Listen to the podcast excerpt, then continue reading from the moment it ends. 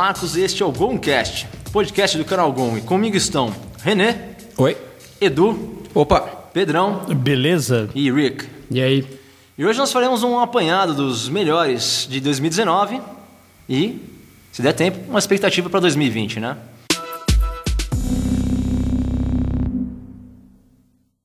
Bom, para começar então a gente vai fazer um apanhado na literatura. O que, que foi de melhor de literatura que vocês leram esse ano aí? Bom, tem duas referências muito boas que eu posso passar. É, a primeira delas é um livro do Antônio Augusto Fagundes Filho, que eu já fiz até inclusive uma resenha no, no canal. É, o Livro dos Demônios. Ele simplesmente lançou uma nova edição agora em 2019. Ah, o livro está belíssimo. Recomendo para quem gostou do primeiro, tem muito mais informações, não vou dar spoilers. Tá?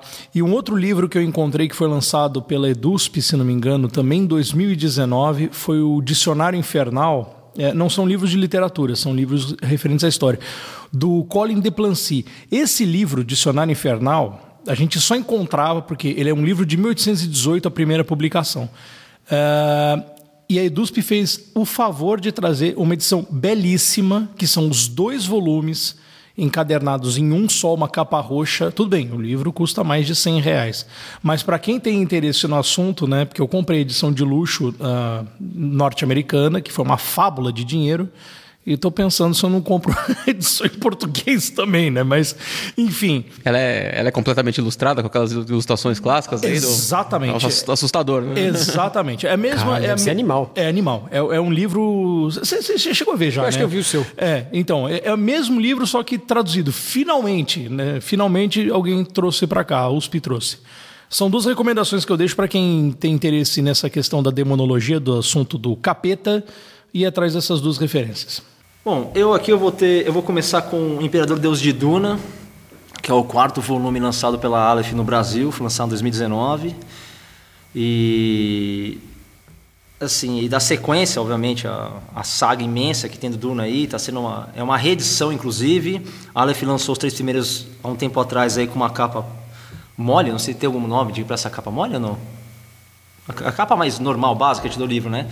E o Imperador de Duna, eles fizeram uma capa dura, uma outra arte, e aí refizeram as três edições anteriores também, enfim. O Imperador de Duna dá sequência à história, só que milhares, três mil anos depois tudo aconteceu lá, não sei, vocês chegaram a ler? O, Eu li o primeiro, sim. Só o primeiro? Eu não li, mas eu, eu sei o que, que é a história do primeiro.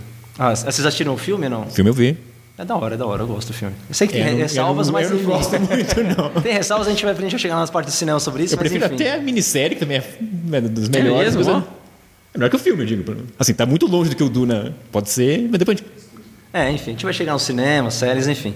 É, e, e- esse livro, assim, ele dá uma mudada considerável porque ele vai falar da história do filho do Paul Atreides, no caso, que é o Imperador Deus de Duna. E vai contar toda a história que aconteceu com ele e tal. Enfim, se quiser detalhes sobre o filme, tem resenha no canal. Mas, assim, é um dos meus top porque eu os meus livros preferidos do ano, todos eles envolvem um certo quê de filosofia, debate, alguma coisa mais profunda do que só um romancezinho qualquer. Tá? Então, o Imperador Deus de Duna, para mim, é um dos melhores filmes, livros, no caso, né, do ano. É, outros livros que eu li foi a série Robôs, do Asimov, é a série Robôs, que é As Cavernas de Aço, o Robô Desvelado, e o terceiro volume, que foi o último, mais recente, meu Deus, ele não tem nem um mês, Jesus, Maria José, é, não fugiu o nome agora. Enfim, é, essa é uma série antiga, na verdade, que os dois primeiros foram lançados na década de 50 e o terceiro volume foi lançado na década de 80. Mas essa edição é recente, foi lançada em 2019 pela Aleph com umas capas alteradas e tal, uma nova arte. Eu, sinceramente, não gosto muito da arte, mas, enfim, preferi a edição anterior deles. Mas é uma série, sim, espetacular. Não sei se alguém chegou a ler a, a série Robôs também, do, do Asimov, não? Desses Eu, três? eu comprei os dois primeiros, mas não li. É uma série muito bacana, porque ele lida num futuro distante na Terra. É, e a humanidade evoluiu e ela vive em cavernas de aço, escondida. E, obviamente, a tecnologia evolui também. E alguns caras desenvolveram robôs. E a humanidade evoluiu também porque, assim, isso foi para fora do planeta e conquistou 50 planetas. E esses planetas evoluíram e esses caras são siderais. E aí tem todo uma- um debate sobre racismo, porque os siderais são racistas em relação aos terráqueos e os terráqueos em relação aos siderais. Então, os, os terráqueos são os caras, tipo, os pobres, miseráveis, que não evoluem, e os siderais são os caras da elite e tal. Inclusive, são elite mesmo em relação militar e tal. E o- toda, pelo menos os dois primeiros, ele é muito focado num. é- é- é, na verdade, é um, é um romance policial com um fundo muito bacana de um debate sociológico espetacular. Ah, os robôs da Alvorada. Muito obrigado aí. Inclusive, muito bacana. Não posso dar spoiler no final do livro, que tem uma mudança insana no final do livro. Rick me, me, me alenta pelo nome do livro aí, que é o terceiro volume, né? E é uma série muito bacana e você nota, do terceiro volume, você nota a diferença na escrita do Asimov, porque passou 30 anos depois, né? Que ele escreveu os dois primeiros volumes. E tem uma mudança considerável e não tem mais o debate tão, tão intenso que tinha na época da década de 50. Aí muda um pouquinho o livro, mas ainda assim é um livro assim que faz você parar para pensar em várias coisas. Eu acho que a, as metáforas do livro são muito melhores do que outras coisas que vão. A gente vai falar sobre isso mais para frente aí. Mas tudo bem. Enfim. É, outra série, essa não é de 2019, infelizmente, mas tem o último livro da série, foi lançado em 2019, eu ainda não cheguei nela, é a série Roda do Tempo, que é uma série fantástica, eu li os quatro primeiros volumes 2019, em, em 2019, e uma série de fantasia, para mim, foi a melhor série de fantasia que eu li até hoje, é espetacular, tem um ponto negativo, é, um, é a injeção de saco de ego de alguns personagens, mas é muito bacana. Tem que ter um saco para ler, porque cada livro tem em média 900 páginas, cada volume. Puta 900. que pariu. É insano, é insano. Eu tô no quinto volume. Ah, você viu hoje o quinto volume? Vi. Tô na página 600 já. Enfim, e o último livro que eu queria citar aqui, no caso, é Star Wars Canalhas. É, ele, infelizmente, também não é 2019, mas chegou em mim em 2019. A Aleph cortou a produção da- de livros Star Wars no Brasil em 2019, então sai comprando todos os livros Star Wars que eles lançaram. Esse era um deles, e para mim, ele está no top 3 livros de Star Wars lançados no Brasil pela Aleph. Ele definitivamente é um dos melhores livros. Ele seria um excelente filme do Han Solo. Es- Espetacular. É o Squand- Squandrels, esse. Scoundrels, É, exatamente, Scoundrels. exatamente. Ele, assim, imagina 11 Homens no Segredo. É isso no universo Star Wars. E, assim, muito, muito bem feito, cara. Muito bem feito. Todos os personagens, Lando, Chewbacca, os outros personagens também em volta ali, cara, é espetacular. É um livro muito, muito bom. Está definitivamente entre os meus melhores ali, tá? É, bom, esse foi os que eu li. Mais alguém leu alguma coisa? Desse ano, não. De literatura? Não, Ah, eu caraca. só- eu, só li livro de, de psicologia infantil, educação de criança. de livro. Mas tem algum para recomendar para o pai, de repente?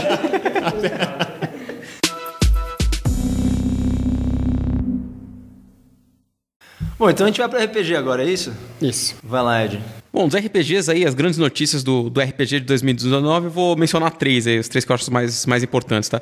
Primeiro aqui o D&D, né, o maior RPG aí, que é responsável por 75, 80% do mercado, finalmente chegou à edição brasileira, tá? No final desse ano, chegou aí o livro do jogador, acabou rapidamente, parece que fez um sucesso estrondoso é, pela Galápagos.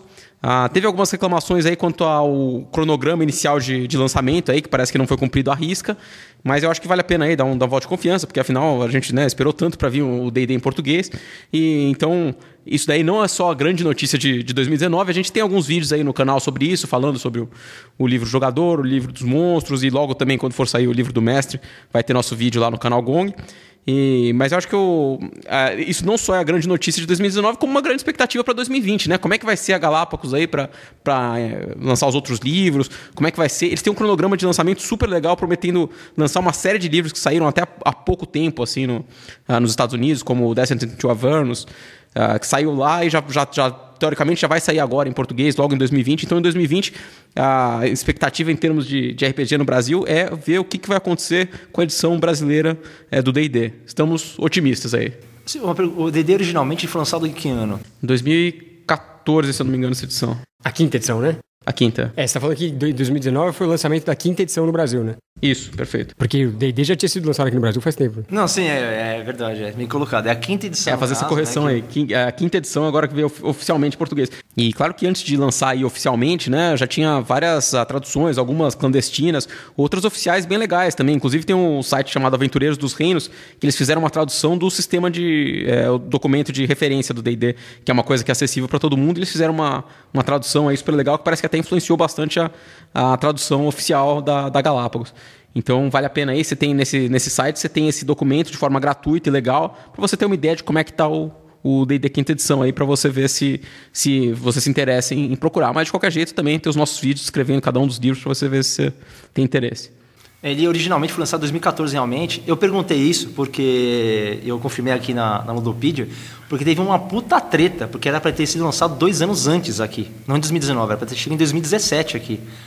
Três edi- editoras Ah, nacionais lembro se juntaram para trazer o D&D e aí teve uma treta violentíssima por trás delas aí, entre uma e outra, os acordos dele. Uma tentou passar por cima da outra, deu uma merda. Tanto que perderam vários direitos de várias coisas no Brasil. E foi uma grande surpresa, na verdade, quando a Galápagos anunciou que ia trazer o D&D. A Galápagos só traz board game, no caso, e de repente entrou no RPG, e no RPG mais famoso do mundo. Foi... A expectativa foi pra lua, né? A galera pirou agora. Agora essa porra vem de vez, né? Graças a Deus, né? O pessoal queria muito ter no Brasil. Foi muito bacana. É muito agradável saber que você tá tendo lançamento do D&D no Brasil pela Galápagos também. É, os caras foram espertos, né? Quer dizer, nu- nunca dá pra saber do ponto de vista do mercado se isso é uma coisa que vai dar dinheiro mesmo pra eles, mas assim, se você vai investir em RPG em alguma coisa, o D&D talvez seja o melhor possível, né? É, o difícil deve ser conseguir a licença, né? Porque deve ser realmente um, Mas já não teve? nesse caso. Já não teve uma edição traduzida? Do D&D? Várias. Teve várias. É, antigamente... A editora Abril lançou o Advanced Dungeons Dragons lá Teve, antigamente. teve lá. pela Devir. Devir teve também, né? Mas É. essa realmente foi a novela e foi muito bom, né? Saber que conseguiram superar essa, essa treta que teve passada aí e lançar. Eu, mesmo, eu realmente. lembro quando aconteceu isso aí, eu lembro que você comentou. E falando da Galápagos aí, entrando no mundo do, do RPG, eles vão lançar também o Vampire quinta edição em português. Então essa é uma expectativa aí pra quem gosta do Vampire pra 2020. Aí. Então a Galápagos entrando com tudo aí no, no mundo RPG. Fora, fora esse o D&D, né, que é o grande aí, RPG, eu acho que vale a pena ah, mencionar o segundo maior RPG do mundo, que é o Pathfinder. Que o Pathfinder saiu a, a segunda edição em 2019 em inglês e em português já foi financiado aí para sair em português pelo Catarse. A campanha foi um super sucesso. Então é, é outro aí RPG super ah, famoso, popular e que já veio aí para o Brasil pra, enfim, pra estar ao lado do D&D, né? Não vou falar competir com o D&D porque uma coisa não, não impede a outra. É, o Pathfinder 2 é um... Eu, eu, eu li assim, você também tem em inglês a, o sistema de referência que você pode ver gratuitamente aí na, é, na internet para você conferir se você gosta desse tipo de jogo, se está interessado em conhecer. Eu tenho, eu vou deixar também um link para o meu, pro meu blog, também uma, ah, uma, uma crítica, um review do, do Pathfinder da segunda edição, comparando com outras, outros jogos aí. É um RPG, assim, comparado com o D&D quinta edição, para quem tá em, em dúvida entre escolher um e outro, o Pathfinder é muito mais detalhado, tem muito mais opções, os personagens são criados com muito mais... ah, é, muito mais detalhe mesmo. Eu acho, eu acho que o excesso de, de opções causa uma certa paralisia, a não ser que você já tenha uma certa familiaridade com o sistema. Então eu prefiro, nesse aspecto, a quinta edição pela simplicidade. Eu, pra falar a verdade, eu já gosto até de mais de simplicidade do que a própria quinta edição. Acho que tem RPGs mais simples aí, uh, para quem quiser procurar. Mas para quem gosta de, de, detalhe, o sistema de armas do Pathfinder 2 é bem legal, assim, é mais desenvolvido aí que o que o D&D da quinta edição. Então, para quem gosta do Pathfinder aí, tem essa ótima notícia aí do, da vinda do RPG em tanto o Pathfinder 2 em inglês, quanto do, do em português. E eu mesmo não sou um jogador de Pathfinder, mas eu acho que o, que o Pathfinder 2, a segunda edição, está mais interessante do que a primeira. Então, vale a pena aí para quem não gostava da primeira também conferir se se, se interessa pela segunda. Sabe quem vai trazer o Pathfinder? É, o Pathfinder do, veio pela New Order. Fizeram aí o Catarse, ele levantou mais que 500 mil reais. É, foi, foi bem legal, hein? O Pathfinder levantou quase meio milhão? Sim. O Pathfinder 2 lançou mais de 500 mil reais aqui no Brasil. Foi um, um sucesso aí o Catarse. E por fim, falar brevemente aí do, do, Savage Worlds, que também depois de muitos anos aí é um RPG bem popular, também é um dos, um dos mais populares, provavelmente um dos 10 mais populares do mundo.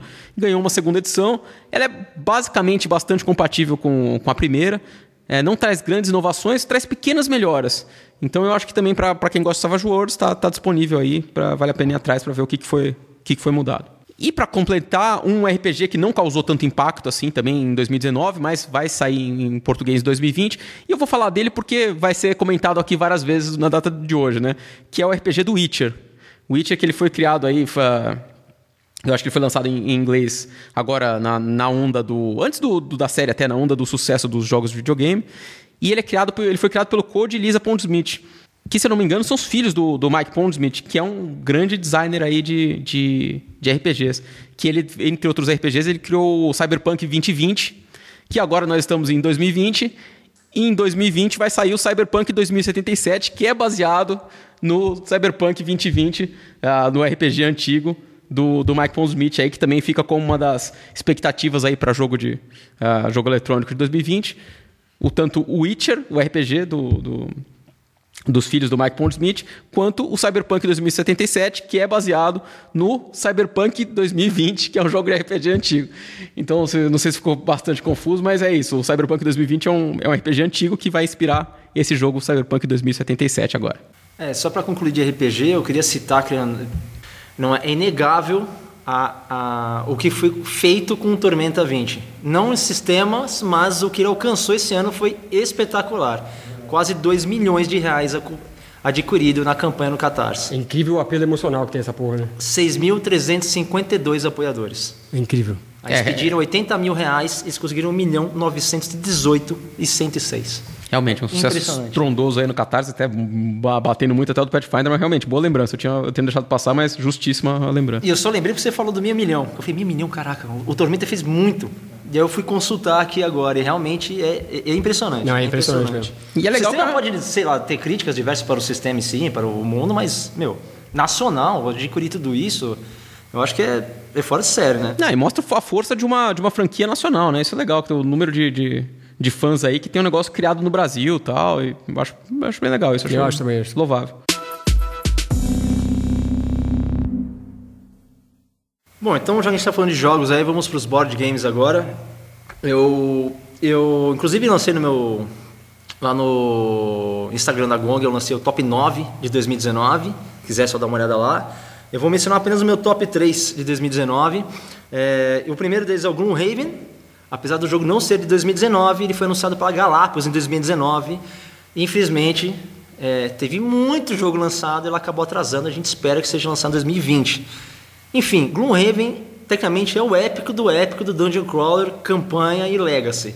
Para quem gosta de fantasia, é um negócio absurdo. Ele tem mais de 100 cenários, acho que são 96 a 100 cenários diferentes.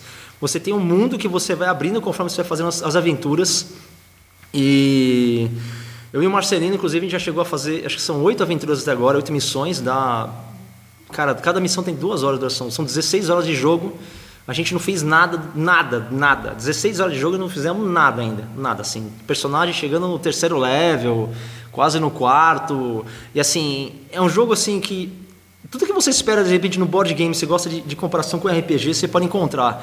Então é um jogo de fantasia, você tem o guerreiro, você tem o mago, tem o clérigo, tem o tanker, tem o suporte, cada um tem uma história, uma história própria, tem objetivos específicos, conforme você vai da cidade onde você está para uma missão específica, você tem que tirar é, um evento que acontece na estrada, aí conforme você volta tem eventos que acontecem na cidade. Tudo isso envolve uma história maior que vai acontecer, vai sendo revelada conforme você vai jogando. Você tem objetivos de vida, conforme você completa o seu objetivo de vida, você apresenta o personagem. Então o jogo vem com. São 5 ou 6 personagens que você pode abrir e escolher. E depois tem acho que mais 10 ou 12 personagens que você não abre. Você só abre se você alcançar um objetivo no jogo, e aí você pode abrir aquela caixa. Entendeu? É, assim, e tem várias. Meu, é um jogo muito, muito bacana. A gente, chegou, a gente jogou, acho que foram seis cenários só nas, nas férias aí de. agora de 2019. E eu espero que venha ao Brasil, porque é um jogo que tem dependência imensa de, de línguas, né? Então, traduzido, obviamente, seria muito melhor. Ele lá fora. Eu lembro que esse jogo era vendido a mil reais, se não me engano, aqui no Brasil. O Marcel pagou, acho que foi cento e poucos dólares. Mais ou menos assim, ele comprou lá em, em Orlando mesmo. A versão gringa é vendida a mil É a reais. versão. É, é a versão gringa. é. Já vi vendida mais, por mais que isso, na verdade.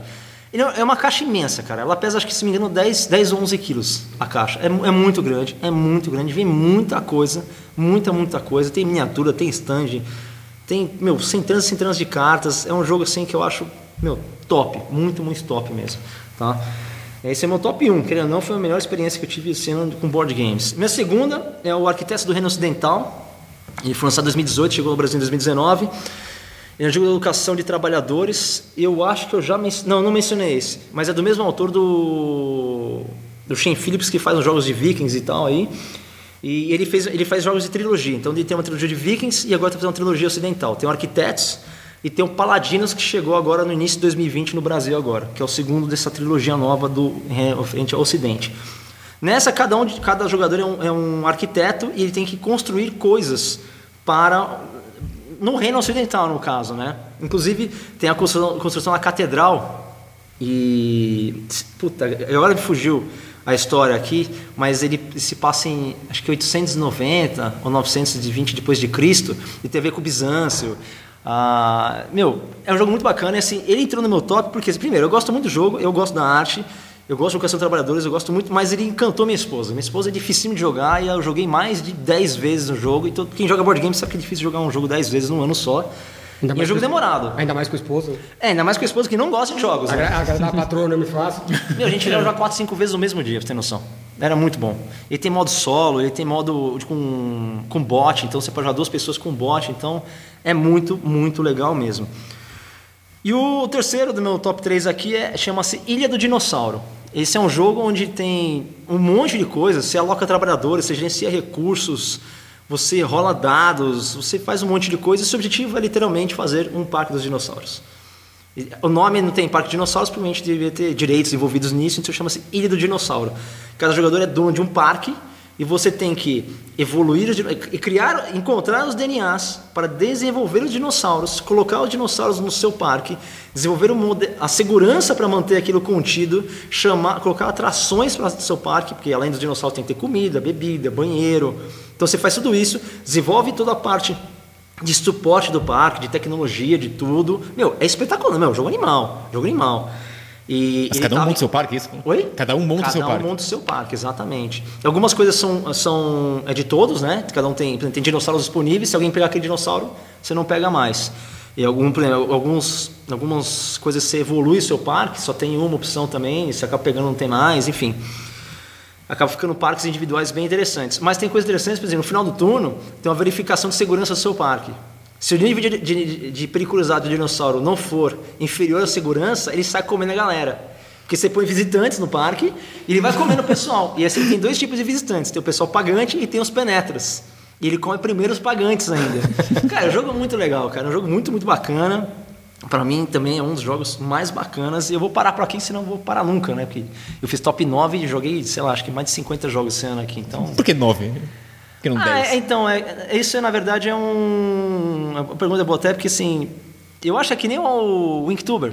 Alguém cismou de chamar Top 9, porque cabem nove caixas de jogos certinho Não, naquela o Best imagem. Nine, é o Best Nine, né? É o Best Nine, Ah, exatamente. É verdade. Então, top, top Acho que é, nine. é mais pelo formato do Instagram, né? Que é quadrado. Exatamente. Eu acho que foi por causa disso. Então o pessoal Porque fez mais nove cabia no quadrado. É, É, é. 3, 3 e 3, daí dá o... É tudo em quadradinho, né? O pessoal old school tá fazendo o top 99, quer dizer que é o top 9 dos últimos nove anos. Não Caralho. tinha Instagram nove anos atrás, se não me engano, mas o pessoal tá fazendo o top 99.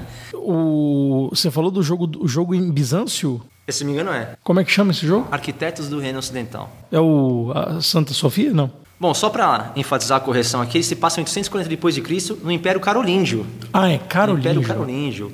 E nós, os jogadores são arquitetos francos e tem que impressionar o rei. Então, Perfeito. só para a, a curidade histórica aí está feita. E agora sim, vamos lá para o cinema e acho que é- agora o pau vai começar a comer, né? Tá muito, muito Tá sem muito- treta aqui, porra. Quer começar? Não, na ordem? Se tiver na ordem. Não, mas se é na ordem é o Pedrão primeiro.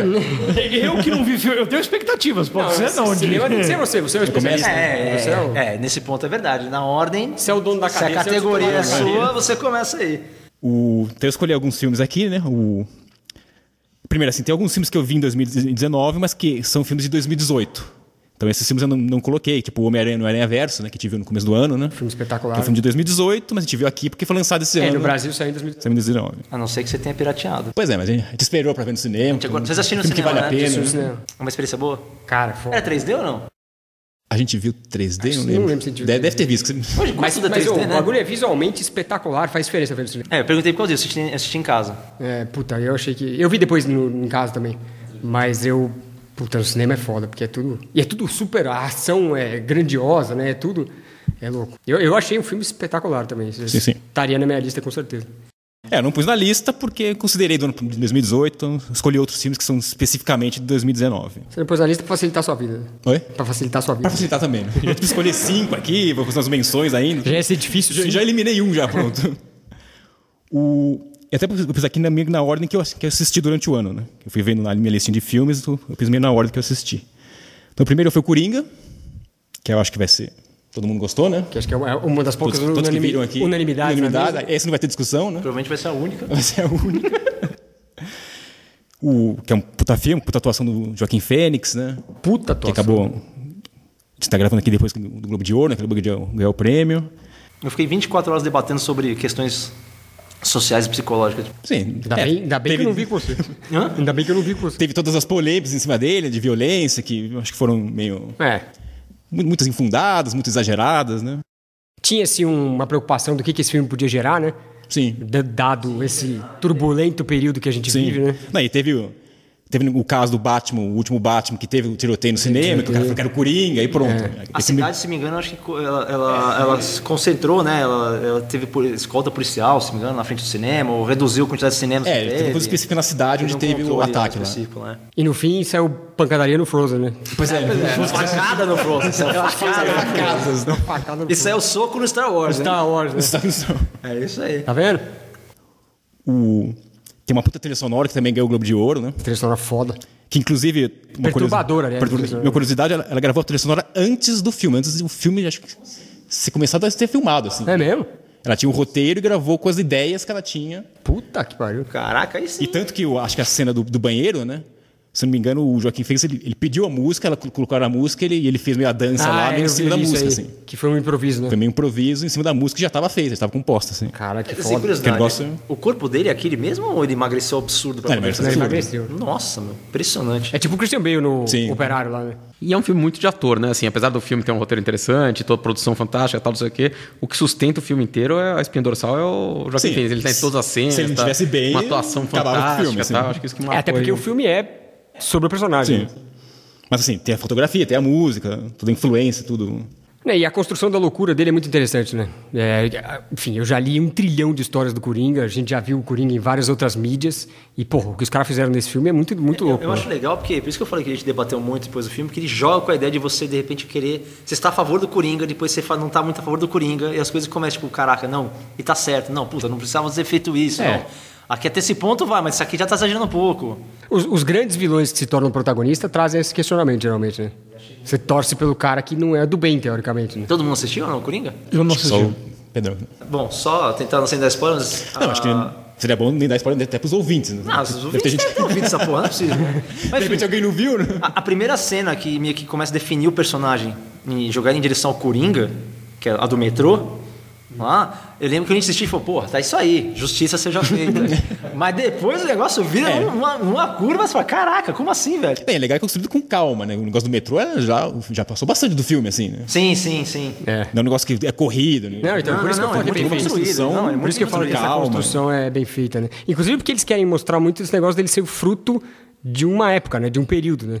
E, e Sim. muito do que acontece com ele é gerado pelo ambiente onde ele vive, né? É, e é legal também com a construção do personagem, você vê que não foi tipo, ele surtou, caiu no poço de É, ácido e então, resolveu surtar. é. Ele era um criminoso e surtou de uma hora para outra. Tem uma construção realmente da loucura dele, assim, né? É, isso me lembra, assim, falar que o, que o Coringa é uma vítima da sociedade, apesar de, de ter um pouco disso no, no filme, me lembra o embate dele com o Batman no, no final da Piada Mortal, né? Que, que é essa questão, né? E o Batman fala assim, é, quer dizer, será que você é o que você é porque você aconteceu alguma coisa ruim com você? Ou será que isso é uma fraqueza especificamente sua? Ou será que você escolheu ficar pra baixo depois de se ferrar bastante, né? Então eu acho que o Coringa dá margem pra pra discutir isso aí. né? É, acho que dizer que ele é só uma vítima da sociedade é, é superficial limitante, demais, é né? é. Mas que, claro que a sociedade teve influência. É, acho que isso que é interessante do filme, ele deixa meio, meio é, aberto, é, né? É, ele, ele É, verdade, fecha, deixa né? bem aberto, inclusive, porque dá a entender. Você pode imaginar que foi tudo ele, uma imaginação dele, na verdade. Tem isso É, também, você né? não que- sabe qual é o limite Você não entre a é. imaginação dele e o tem que tá coisas ali que são imaginação, outras que não são. Mas pode ser que seja tudo, praticamente. É, é interessante mesmo. Então, por enquanto, sem polêmicas. Não, é que Concordamos. a gente- todo- nós concordamos. Esse é o Então, filme que a gente concordava. Esse é, filme- Vamos lá, agora é o próximo, acho que só eu vi, então não vai ter polêmica ainda. Que é o Parasita. Puto parasita. Eu vi, eu vi. Você viu, Eu Parasita? vi a chamada no elevador no prédio da minha mãe. Nunca tinha ouvido falar desse filme, Jesus. Que tem sido um dos filmes mais elogiados do ano, né? Acabou de ganhar o Globo de Ouro também de melhor filme estrangeiro. Super elogiado. E a premissa é muito louca, né? É um, é um diretor coreano que eu gosto muito, que é o Bong Joon-ho, que ele já fez dois filmes que eu citei em outros podcasts, o Snowpiercer, que eu citei no de pós-apocalíptico, que é o do, do trem lá na, na neve, né? E o Hospedeiro, que eu citei no podcast de monstros. Quer dizer, ele, ele gosta desse negócio de hospedeiro, parasita, daqui a pouco vai inventar mais alguma outra coisa, né? Perfeito, ok. Prossiga, prossiga, prossiga. Nem vi o filme, não, trata, né? Engraçadinho. Assim, falando por cima, eu vou falar bem por cima da história, porque o, o legal, do, uma das coisas legais do filme é as surpresas que ele tem, as reviravoltas, assim. Mas a premissa básica é uma família pobre que começa a trabalhar para uma família rica. E aí tem um, vai acontecendo as coisas na casa da, família rica, sem, sem muitos detalhes aqui. O, e uma toda a crítica social que envolve no filme, uma coisa que eu gosto muito que tem nesse filme e nos filmes do diretor é que ele faz uma mistura de gêneros. Então, o filme tem comédia, o filme tem drama, o filme tem suspense, chega a ter um pouco de terror até em algumas partes, assim. Ele é muito bom em fazer isso, e que é misturar esses gêneros que não combinam muito um com o outro, mas que tudo sai fluido, assim. A história, o roteiro muito bem bolado, sabe? O hospedeiro também tinha muito disso, cara. tinha umas cenas cômicas, de repente um monstro aparece, então ele é muito bom nesse nessa mistura de gêneros que é umas coisas que eu gosto bastante do filme. Tem duas perguntas. O parasita é por causa de parasita social ou resolve, envolve algo Sim. além disso? Sim, é por, é por aí. É por aí? É por aí. Ah, não, curiosidade. Outra é, é. Por que, que o. Acho que o diretor que recebeu o Globo de Ouro falou lá sobre vencer as legendas? Não, porque ele sabe que o público americano Não gosta, né? não gosta de filmes estrangeiros, não gosta de legenda. Por que eles fazem um bilhão de remakes de filmes estrangeiros? Porque eles não gostam de ler legenda. O, basicamente o isso. público brasileiro também não gosta É. da gente. É que a gente tem menos escolha que caras que lá, né? dublado, o pessoal É que ele está falando do dublado, público é americano verdade, que ele estava ali É, mas é verdade, é. Mas É, Foi isso que ele quis dizer, né? Que, quis dizer. que já que o filme dele conseguiu passar essa barreira, né? Quer dizer, atingir as pessoas, mostra. Ah, Tem bons filmes coreanos, viu? Já assisti alguns. Tem muitos, ótimo, muitos. tem Não, é, é, é, ótimo. Ah, agora o outro, o outro você viu, que é o irlandês. Eu vi. Eu aguentei. Eu Aguentou. 3 horas e 30 e alguns minutos. Três ainda. horas e meia. isso. Jesus Maria José. Que é o novo filme do Scorsese. O, ele voltando aos filmes de máfia, né, desde o Cassino, que era de 95. E o Robert De Niro voltando com ele, que é um nono filme com, com o Scorsese. Foi o primeiro com o Al Pacino. O Joe Pesci também voltando, que tinha aposentado da atuação, inclusive, voltou para esse filme. E ele fez um filme com a Netflix, é um filme caro, né? Ele, ele apresentou para vários estúdios, não conseguiu fazer, que é um filme de 150 milhões, porque tem todo. Eles filmam com ele, os atores, mas tem um negócio de reju- rejuvenescimento digital, né, que Se passa em muito diferentes caro, né? épocas, Eu né? pensei que fosse épocas, maquiagem. Não é maquiagem? Não é maquiagem, Caraca, digital. espetacular É aquilo. Impressionante. E eles desenvolveram uma técnica para esse filme, né? Porque eu li que o Scorsese não queria que os caras atuassem com tela azul, não queria que os caras tivessem um monte de pontinho na cara, não Sim, queria- ele queria que fosse um troço natural mesmo. É, Então, que se estivesse atuando lá e depois, Depois o mudasse, computador né? se, vira, se virasse. Ah, né? É Nossa, mais espetacular ainda, então. Pois é. Impressionante. É, assim, no começo dá aquela estranheza, assim, né? Mas o Robin depois. De Niro velhinho ali no, É, na primeira cena, ali. assim, no primeiro você vê daquela estranheza, mas depois. Eu estranhei mais Você ele nem jovem. percebe, assim. Ah, não, Estranhei mais ele jovens. jovem, jovem, é. Jovem é, foi mais estranho. E, assim, apesar dos três horas e meia, acho que é um filme que. Assim, ele conta a história do Frank Sheeran, que é era um caminhoneiro que acabou trabalhando para a máfia como assassino. Ele se envolveu com o Jimmy Hoffa, que foi um, o presidente do sindicato dos caminhoneiros nos Estados Unidos, que puta cara importante nos Estados Unidos foi. E conta a história toda dele. E assim, é um filme que fala fala muito sobre a morte e sobre sobre velhice. Então, o, e como os arrependimentos das coisas que fez na Escolhas, vida, né? escolhas, vida. né? assim. É. O, Ho- o Hoffa teve um filme também, não teve? Tem o filme do Hoffa, que é o que faz é o Jack Nicholson. Faz. Eu não assisti, mas. É o Jack Nicholson. Ah, outro que eu vi foi o. Ó, meu único comentário sobre o Ah, sim. irlandês. Meu único comentário sobre o irlandês é. Eu gostei do filme, na verdade, mas assim, eu acho que é um filme para quem gosta de filme de máfia ou quer, de repente, entrar num debate sobre escolhas e velhice, porque se não for isso, eu não recomendo. É, sim. um filme muito longo, que ele é muito focado na história da, da máfia, do personagem em si, a máfia, e sei lá, acho que se você não curtir isso, cara. É, não sei, e ele é vai aguentar, diferente do- dos bons companheiros, do próprio cassino dos, dos filmes dele, de máfia. Ele é diferente por nesse sentido, que são os. Tem negócio de velhice, de morte, de. de relacionamento ali do- do- dos, dos pai caras, filho, pai filho. familiares, é. E tem uma pegada mais, mais realista no, no roteiro, assim, nos diálogos. Eu, pelo menos eu, eu fiquei com essa impressão, né? Como ele quer é, refletir uma história real, é, o roteiro dá, dá a impressão de ser menos afetado, menos assim, cool do que os filmes de, de, de, de máfia clássico, né? Esse daí parece ser mais pé no Sim, chão, é. né? E dá, dá pra é, recomendar o filme não só pra isso, mas pra quem quer ver os atores, né? Porque Ah, os sim, atores verdade. Ah, sim, fantásticos. estão né? fantásticos. Atuação animal. E esse filme é um ótimo exemplo de uma coisa que esse ano mostrou, escancarou, né? Que é essa, essa força das, dos streamings, né? Dos filmes Sim. feitos por Netflix, para essas para esses estúdios que são de, de streaming, de, de, de TV, né? Quebrando um pouco a dominância do cinema, né? O, o meu próximo filme é o, é o. Se chama Perdi Meu Corpo. É um filme da Netflix também. Uma animação, né? Uma animação francesa. é, que eu vi que, inclusive, é, o- é baseado num livro que é do escritor da Amélie Poulain. Ah, é? É. Cara, esse cara é diferente pra caralho. Pois é, esse cara. Esse cara ele é gosta bem- das- Esses franceses só fazem o xarope, né, meu? Que tem uma animação também saindo em 2009, se me engano, que é uma série de animações. Inclusive tem um cara que tem um corpo que não tem peso. E anda numa motinho com um extintor do lado, assim. E é francês também. Era uma série de anima... é, animações? São uns três, quatro animações, todas francesas também. Mas é um filme que tem várias curtinhas, é E isso? eles é, são curtinhas, é. É um filme, acho que são quatro animações. E é muito interessante porque ele é francês, mas não tem. Ele tem pouquíssimas palavras ditas. Pouquíssimas. Ele é praticamente todo visual. Não tem. Você interpreta a animação só. Não É, tem quase a, nada a, a indústria francesa de animação é fortíssima, né? É, é super tradicional. Ah, Uma das maiores escolas de animação do mundo tá na França, né? Que é Gobelin. Citei isso porque pra mim esse filme é uma coisa qual no que é mesmo nível dessas animações, mas tudo bem. Eu fiquei... Depois ele descobre o nome. Assim. É, é. O, mas um Perdi Meu Corpo conta a história de, de uma mão que foi decepada de um corpo e ela procurando de volta o, o corpo do dono dela. E ao, ao mesmo tempo vai contando a história do, do- da pessoa antes de perder a mão. Tem a ver com a família Adams aí? não? Ainda bem que não. Ainda bem. Que tipo de gênero de filme é esse? assim? Gênero É meio surreal, né? Meio... é um drama fantasioso, surreal. É, na verdade, a- a- assim, a mão representa uma metáfora, não dá pra falar tudo que eu vou entregar o filme, mas é Sim, sim, se fosse sim. uma metáfora, meio um paralelo com a vida dele, Tá. de- do destino que ele... ele É, e, que- e o que é interessante, por um lado, é que ele foca numa coisa que a gente não vê muito, né? Geralmente a gente vê a pessoa que perde o membro e não tem muita investigação sobre o que acontece com esse membro, porque até Sim. geralmente faz pouco sentido, né? Mas eles, aí o cara arrumou um jeito de fazer isso funcionar, né? É, a parte da mão é até meio aventuresca, assim, que ela tem que at- atravessar a cidade, tem vários perigos, assim, né?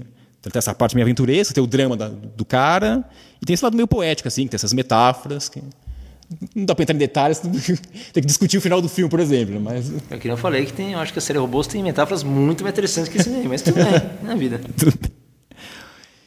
O, já tô aqui no- indo pro quinto filme, que é o Entre Facas e Segredos, que é um filme do Ryan Johnson, que fez O Último Jedi. Mas tirando os últimos Jedi, ele fez Looper, que é uma ficção científica que eu gosto muito, O Looper é legal. muito bom. Ele fez os melhores episódios do Breaking Bad, alguns dos melhores, os Imandias, Ah, é? vários, né? Então, ele é um. E o próprio Último Jedi é bem dirigido, apesar dos Não, problemas, é, né? não, ele é bem não. dirigido. É bem dirigido. Tecnicamente é. tecnicamente. E esse Facas e Segredos é um... É como se fosse um romance da Agatha Christie moderno, assim. Então ele, ele pega esses... É o cara investigador, né? É um cara investigador. E é que- o, é o Daniel Craig, né? Daniel Craig, ele- como se fosse um, um Poirot da vida, né? E ele, ele faz um filme nesse estilo da Christie, mas ele brincando com os clichês do gênero, invertendo as coisas. Então, por exemplo, o Daniel Craig, ele não é o principal do filme, assim, tem um outro personagem que seria principal, na verdade. Ah, Ele, ele participa bastante, mas... E tem várias que viravoltas, assim, que brincam com esses clichês de, de filmes... Desses filmes investigativos, de suspense da Agatha Christie. E gostei bastante, assim, o roteiro é muito bem bolado, assim. tem- O roteiro é dele? O roteiro é dele também. Ele sempre- Interessante. ele Eu, sempre- vi, eu, eu, eu não vi esse filme, mas eu ouvi falar super bem também. Foi um dos mais comentados que eu vi. Esse eu não vi, né? Que filme é? Entre Facas e Segredos. Não, esse eu não assisti. Como é que chama em inglês? É, Knives, Out. Knives Out. Knives Out. Ah, eu sei, tá na minha listinha lá. Não chegou na minha locadora ainda.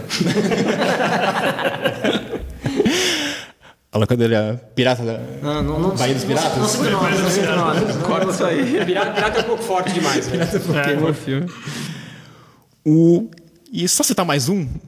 Menção seis, né? honrosa, menção honrosa. É, não, na verdade vai ter outras menções que eu vou citar só o nome. Esse- eu vi esse ano, porque foi lançado esse ano, mas é de 2019. Que é O Farol, que é o filme de terror. Deve ser um filmaço. Mas é. O pior, o pior é que é. As metáforas dele são de mitologia, de Prometeu, de assim, tem umas coisas. Sério? É, assim, viu, você não sabe nada. Sério mesmo? é, vendo o filme eu não peguei isso. Depois que eu, depois que eu fui ler coisa, o diretor mesmo falou.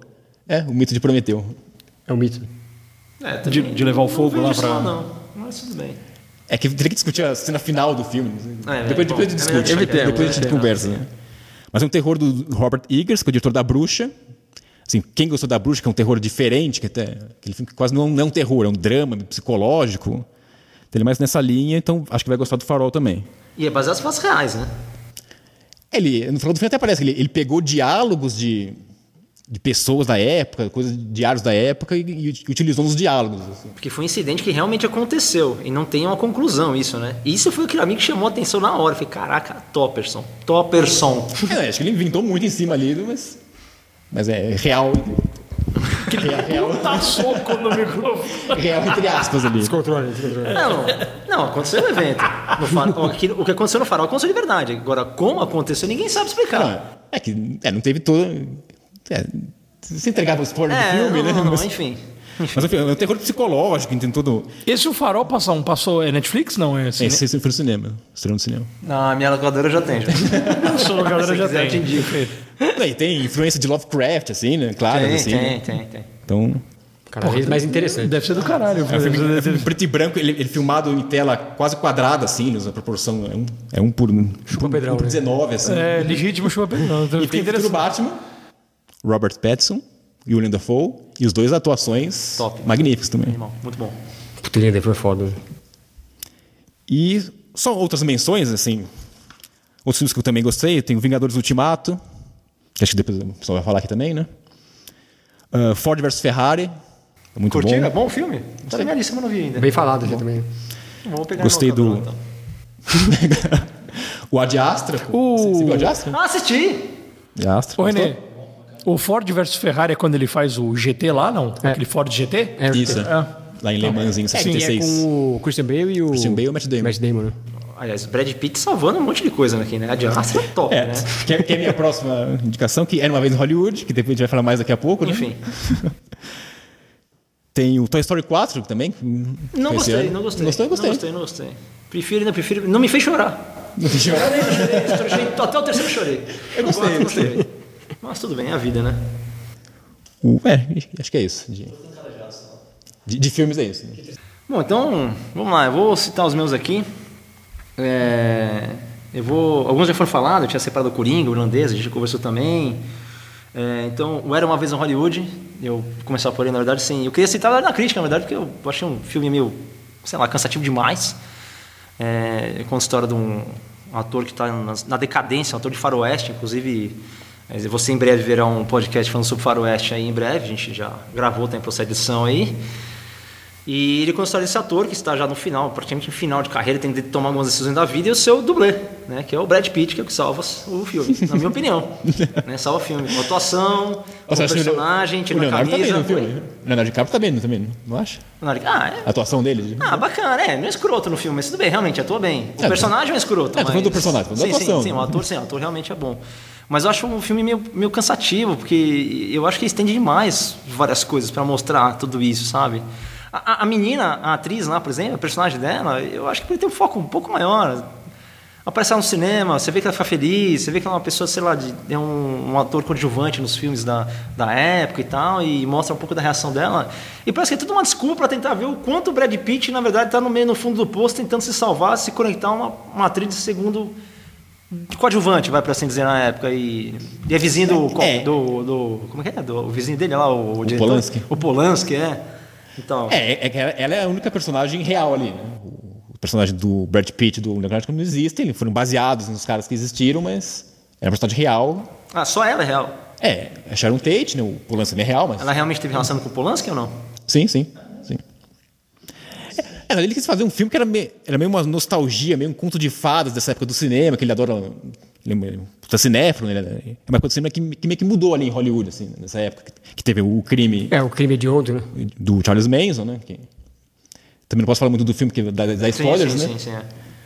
É, mas o crime é, é conhecido? É, não, sim, é que tem coisas específicas do Mas é filme que. tem coisas que, é. que ligam ao crime É, sendo Tarantino, não dá pra confiar na história. então isso é uma coisa interessante Eu tipo, acho- ele pode bom, ve- reinventar a história, né? Bom, vou- esse é no final, mas assim, é, dois, tenho, sei lá, dois pontos, três pontos vai aqui, vai. Primeiro, eu gostei realmente, querendo ou não, da, da forma que construída dessa né, da ideia da nostalgia do- da época e tal, bacana, positivo, mas assim, meu, Tarantino é escroto, velho. Meu, você sabe que o Tarantino sempre tem aquelas cenas de mortes psicodélicas, insanas, psica. O cara, meu, parece que você tá assistindo um filme ali, tranquilo, de repente, meu, que porra foi aquela, velho? Que porra foi aquela, velho? Divertidíssimo, não? Não, você tá louco, velho. Não consegui nem olhar aquilo. Mas não. é- Não consegui- Eu virei a cabeça, quase vomit- quase tive um troço, velho. Meu, necessário, eu não estou falando que momento acontece, só estou falando que tem uma cena que é escroto. Tarantino, meus parabéns. É, então é gore. Aquilo, isso, aquilo não é né? violência, é gore puro, cara. Aquilo é sinistro isso- demais. O Tarantino é o Não é desse filme do Tarantino, de todos os filmes É, dele. enfim, eu tava achando estranho, né? eu tava achando estranho. a, a minha esposa assistiu antes de mim ela falou: se prepara, que tem um momento que né, é show. Ela adorou, ela adorou. Ela falou, é aquilo, aquilo é fantástico. Eu falei, mano, não é possível.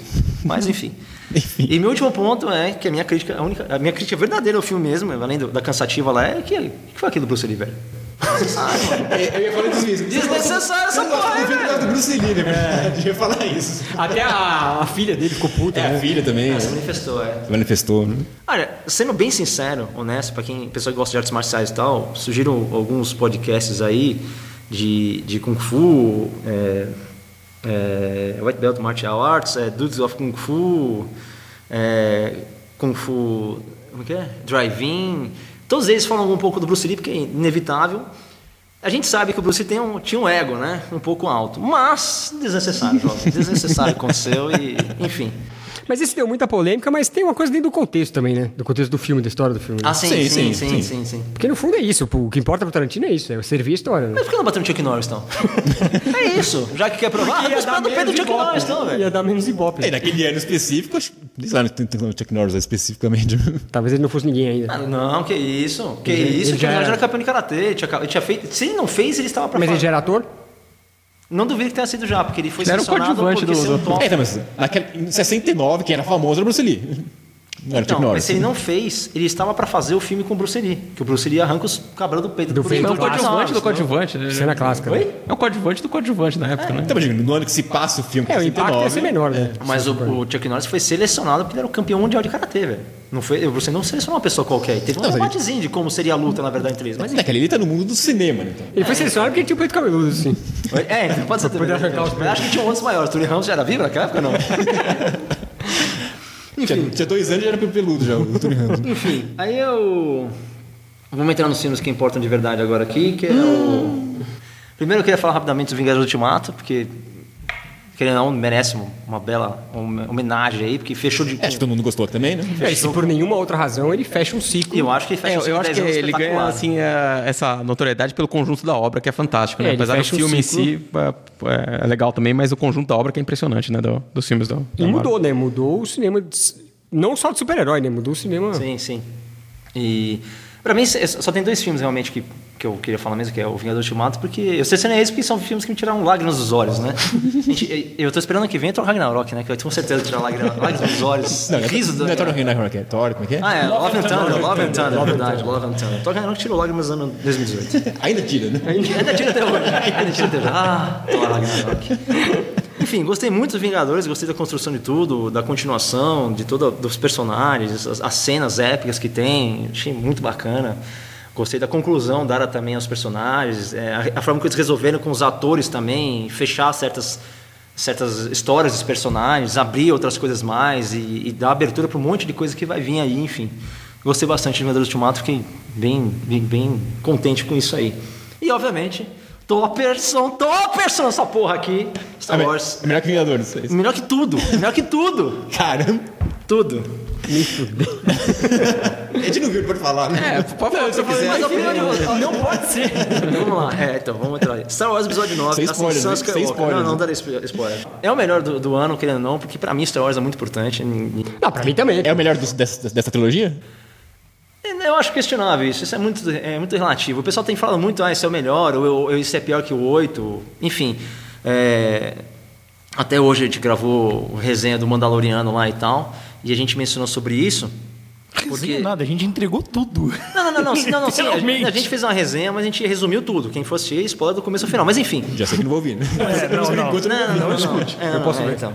Mas enfim, é, ah, o problema, assim, que eu vejo, muito sério, que até a gente depois quando a gente chegar no Mandalorian a gente fala sobre isso, assim, o pessoal criticou pra caraca o episódio 8. Ah, o Johnson cagou a porra da trilogia, já fudeu tudo, não sei o que lá, e agora lançaram o 9 e o pessoal, não, o Rian Johnson é espetacular, aquilo é arte. O que que foi que cagaram a porra do episódio 9? Que porra de final é esse? Como é que pode ser isso? Como é que pode ser aquilo? E de repente tem uma mudança completa. E agora você vê um monte de, de foto de, da porra do Tomatoes lá, como é que chama lá? O Rotten Tomatoes. Rotten Tomatoes. lá, falando, provando que os críticos falaram isso, o público falou aquilo, enfim. É, vamos lá. Pontos positivos e negativos do filme pra mim, tá? E eu acho que tem várias coisas muito bacanas que ele consegue realmente fechar a, de um certo ponto de vista, como diria o Kenov, a saga Skywalker e concluir isso. Ponto negativo pra mim, ele é um, ele é um filme alucinado, cara. Ele é um filme alucinado do começo ao fim. É, eu li isso. Que Ele é muito, muito rápido. Então, nesse ponto, ele foge completamente tudo que você viu Star Wars até hoje. Mas no sentido de que acontece muita coisa? É muita coisa, você não tem noção. É muita coisa. Em 20 minutos os caras resolvem, tipo, fazer mil coisas, cara. É mil coisas. É sério. Assim, é- não é 20 minutos, é o começo ao final do filme. Não tem uma pausa.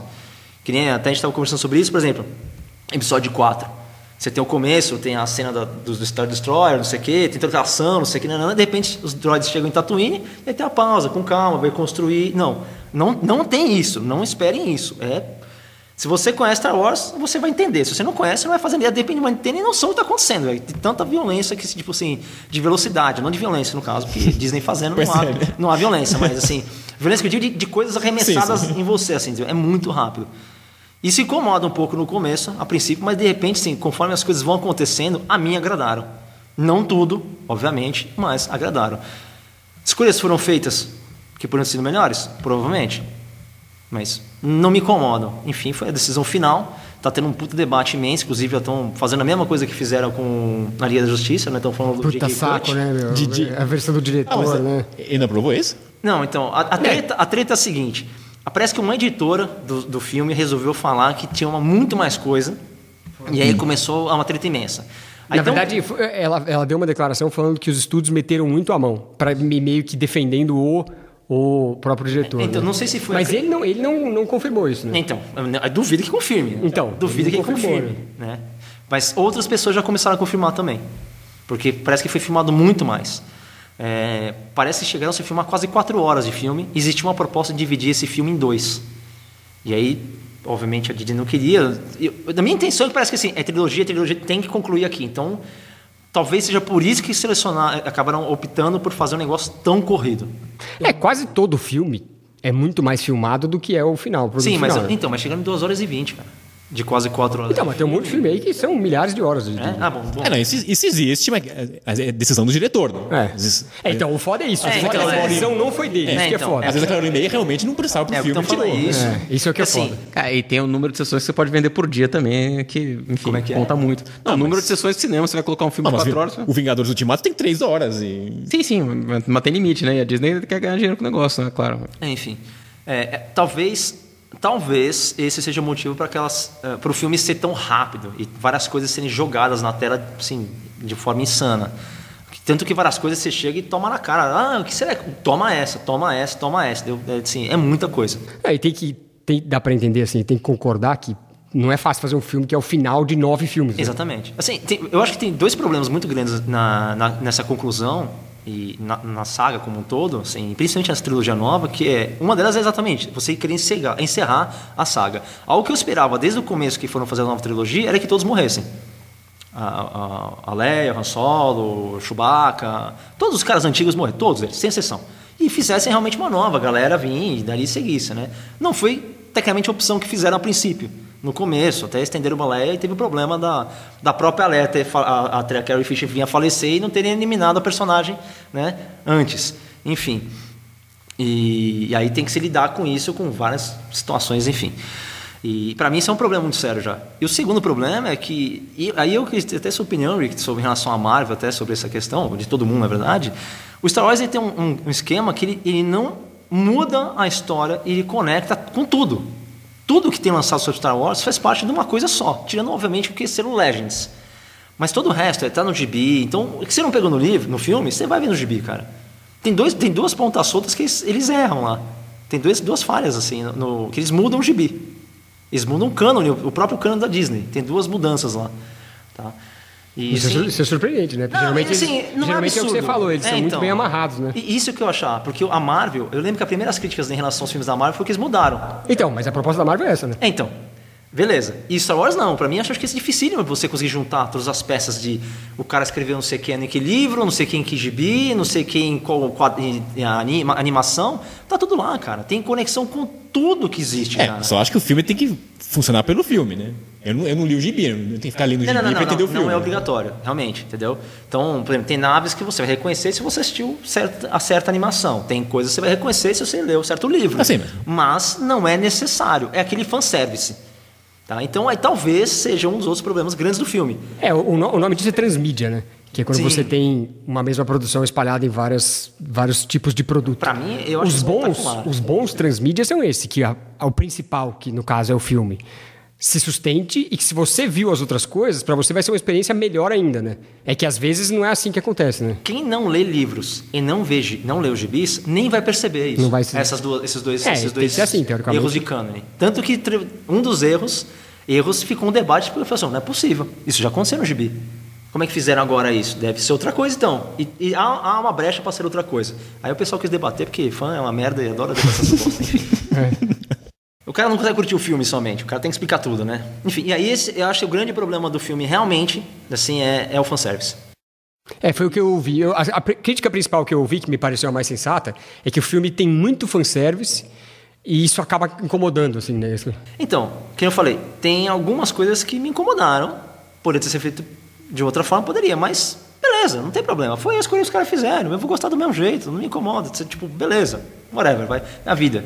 É desnecessário isso, é desnecessário aquilo. Paciência, vou ficar brigando pra quê? Sei lá, perda de tempo, entendeu? E só prolonga o nosso podcast ao infinito e além aqui. eu gostei do filme, como um todo.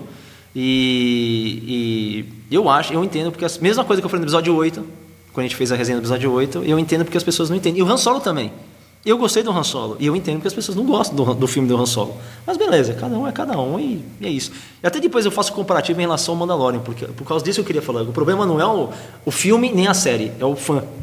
É, é, é, essa é Não, a eu, acho, eu acho que o, o Star Wars, assim, falando sério, ah, eu não vi o filme, a gente, só o Marcão viu o filme daqui, né? Então, deixando claro. Por estreia, na enquanto. estreia, Só- na estreia, por enquanto, na estreia. só ele pode falar. De camiseta de Star Wars. Mas Estou assim- de camiseta de Star Wars agora, Jesus. É, eu acho que o Star Wars sofre muito por ter uma fanbase. Por- um lado, assim, a fanbase gigante do Star Wars é uma, um trunfo dele, mas ao mesmo tempo é um- é, muitas vezes é um problema, né? Até porque vira um negócio clubista, né? Tipo, ah, os caras que gostam dos filmes antigos, eles têm que odiar o novo e eles viram contra tudo que é feito no novo e vice-versa. Os caras novos ficam putos que os caras antigos não brigando aí gostam. qual ordem que você tem que assistir, qual É. que é a melhor trilogia, qual que é o melhor de cada trilogia. Isso é uma merda. As redes sociais potencializaram os imbecis, né? Então é foda. E, e Mas- o foda é que a Disney parece que ouviu os caras ainda. Pois é. Esse que é o problema. É, então. Mas aí é que tá, né? Aí... Agora, o que pra mim é muito doloroso, por um lado, é que eu nunca deixei de ver um filme do Star Wars no cinema. É... Tirando o Han Solo, né? Que, enfim, já saiu dentro dessa bosta aí, né? É... Como eu falei, eu entendo. É Mas assim, o, o- sétimo filme eu, eu achei ruim, o oitavo eu achei ruim e eu falei, caralho, não é possível. Assim, e eu, nós, aqui, a maioria de nós, né? Mas o Pedrão, assim, eu, pô, eu consumo tudo que sai do Star Wars há 30 anos. Desde sempre. Desde sempre, né? Porra, eu leio, eu leio gibi pra caralho do Star Wars, já li livro, jogo, caralho, assisto animação. Quer dizer, os caras não precisam se esforçar pra eu fazer eu gastar o meu dinheiro com Star Wars. Eu tô disposto, muito disposto. E esse filme eu não tô.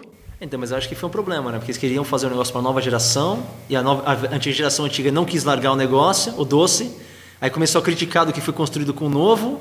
a Disney acabou tentando agradar todo mundo e É, eu, eu acho que por um lado, esse é o preço de você desprezar os fãs. Fazer, não, ah, então a fanbase tem um bando de fanático, é maluquice. Eu não sou fanático por Star Wars, mas eu acho que se os caras se colocam na, na posição de falar, ah, não, dane-se os caras fãs, a gente vai fazer um troço novo e o que foi, foi, dane-se e tal. O preço é que você vai perder os fãs. esse é o episódio 8. É, agora, é, eu acho que se os filmes se sustentassem por si sós, ia ganhar novos fãs e os fãs antigos talvez fossem mais, ah, enfim, a- aceitassem melhor. Eu não, não acho que foi isso que aconteceu. É, me parece que foi desorganizado o negócio, porque cada filme foi feito, cada um fazia o seu filme, né? Desde o começo eles falaram isso. Você faz o seu, depois você faz. Não tinham os três planejados, né? Foi um planejamento meio tosco, que aí depois no final eles falaram, "Ah, o que, que a gente faz agora? E aí tem mais um outro problema que tem, e talvez seja a questão da velocidade também, é, em relação à, à construção. Muita gente fala que o J.J. Abrams, nesse último episódio, no episódio 9, tentou consertar coisas É, eu li isso episódio também. 8 e tal. Eu não acho. Eu sendo sincero, eu não acho que existe isso. Isso é aquela coisa de fã que quer deixar tudo ver, o cara explicadinho. quer ver isso, É, né? o cara quer ver isso e ele vê aquilo e fala, ah, isso aqui é pra explicar aquilo, isso nega aquilo. Não, não nega. E aí eu não posso falar mais nada porque vocês não assistiram e todos os meus pontos que eu posso provar que não nega são spoilers. Em potencial, então não tem como provar isso agora. É, o que, o que me espanta, assim, muito, é a gente estar falando de Star Wars nisso. né? Tipo, isso que me espanta muito, assim, isso que me incomoda muito. Você fazer um filme novo do Star Wars, quer dizer, você tem todo o dinheiro do universo à sua disposição, você tem um trilhão de fãs à sua disposição, você tem uma tonelada de material que já foi produzido, que você pode beber nessas coisas e criar coisas novas, e os caras fazem isso. Isso que tá aí. que é infinitamente inferior, assim. Assim, independente de eu gostar dos antigos, gostar dos novos. Aliás, eu adoro os antigos e eu não queria ver os antigos de novo. Na verdade, eu queria ver um troço novo, né? Tô até feliz que acabou agora a saga dos Skywalker, quem sabe eles façam coisas novas para valer, tipo Rogue One. né? É, então, é isso que me incomoda mais. Como, como os caras fizeram um produto infinitamente pior, tendo nas mãos algo desse tamanho, né? Agora, sem falar do 9, tô falando do que eu vi até agora, até o oitavo, né? Bom, você ouvinte, se tiver interesse aí, a gente eventualmente, que todo mundo vai acabar assistindo o episódio 9. Se quiser que a gente eventualmente venha falar da nova trilogia, episódio 7, 8 e 9 e especificamente do 9, deixa aí, manda mensagem pra gente aí e a gente entra no debate Comenta aí que a gente faz aprofundado. um episódio de 18 anos, de 18 mil horas de... É, exatamente, a gente pode fazer um episódio só disso. Pra concluir, pra mim, todos os filmes Star Wars são bons. Todos, inclusive Han Solo. Eu não vi Han Solo. Você não viu o Han Solo? Ainda não vi. Mas... Ô, rapaz, Enfim, é divertido. Não é bom, mas é divertido. É, eu acho que por um lado, pra nós, muito, que somos muito fãs assim, do universo, sempre vai ter coisa que a gente pode tirar de lá, né? Ah, sim, Sempre não. tem coisa que a gente vai gostar de ver feito, tem coisa que vai... Que- sempre, sempre tem. eu sempre quis ver um Ewok Jedi. É um Ewok verdade, Jedi é que verdade. movesse uma nave com o poder da força. Nós somos prova disso. É. Será que teve nesse episódio? Vocês vão ter que assistir. Eu diria que não? Caralho, se isso teve nesse episódio, Então eu, vou talvez. ter uma, então eu vou ter uma porra no spoiler que tem Ewok no filme. Toma essa, motherfucker. Só quero ver se ele for Jedi, se ele vai... É. Eu queria. Bom, eu queria ver. Vai vai ver Quem Wars, ensina a Rey no filme é um Ewok Jedi. Toma esse spoiler também. Perfeito. Mentira. Merda. Bem que eu queria, viu? Bem que eu queria. Antes fosse... O nome dele é Woket.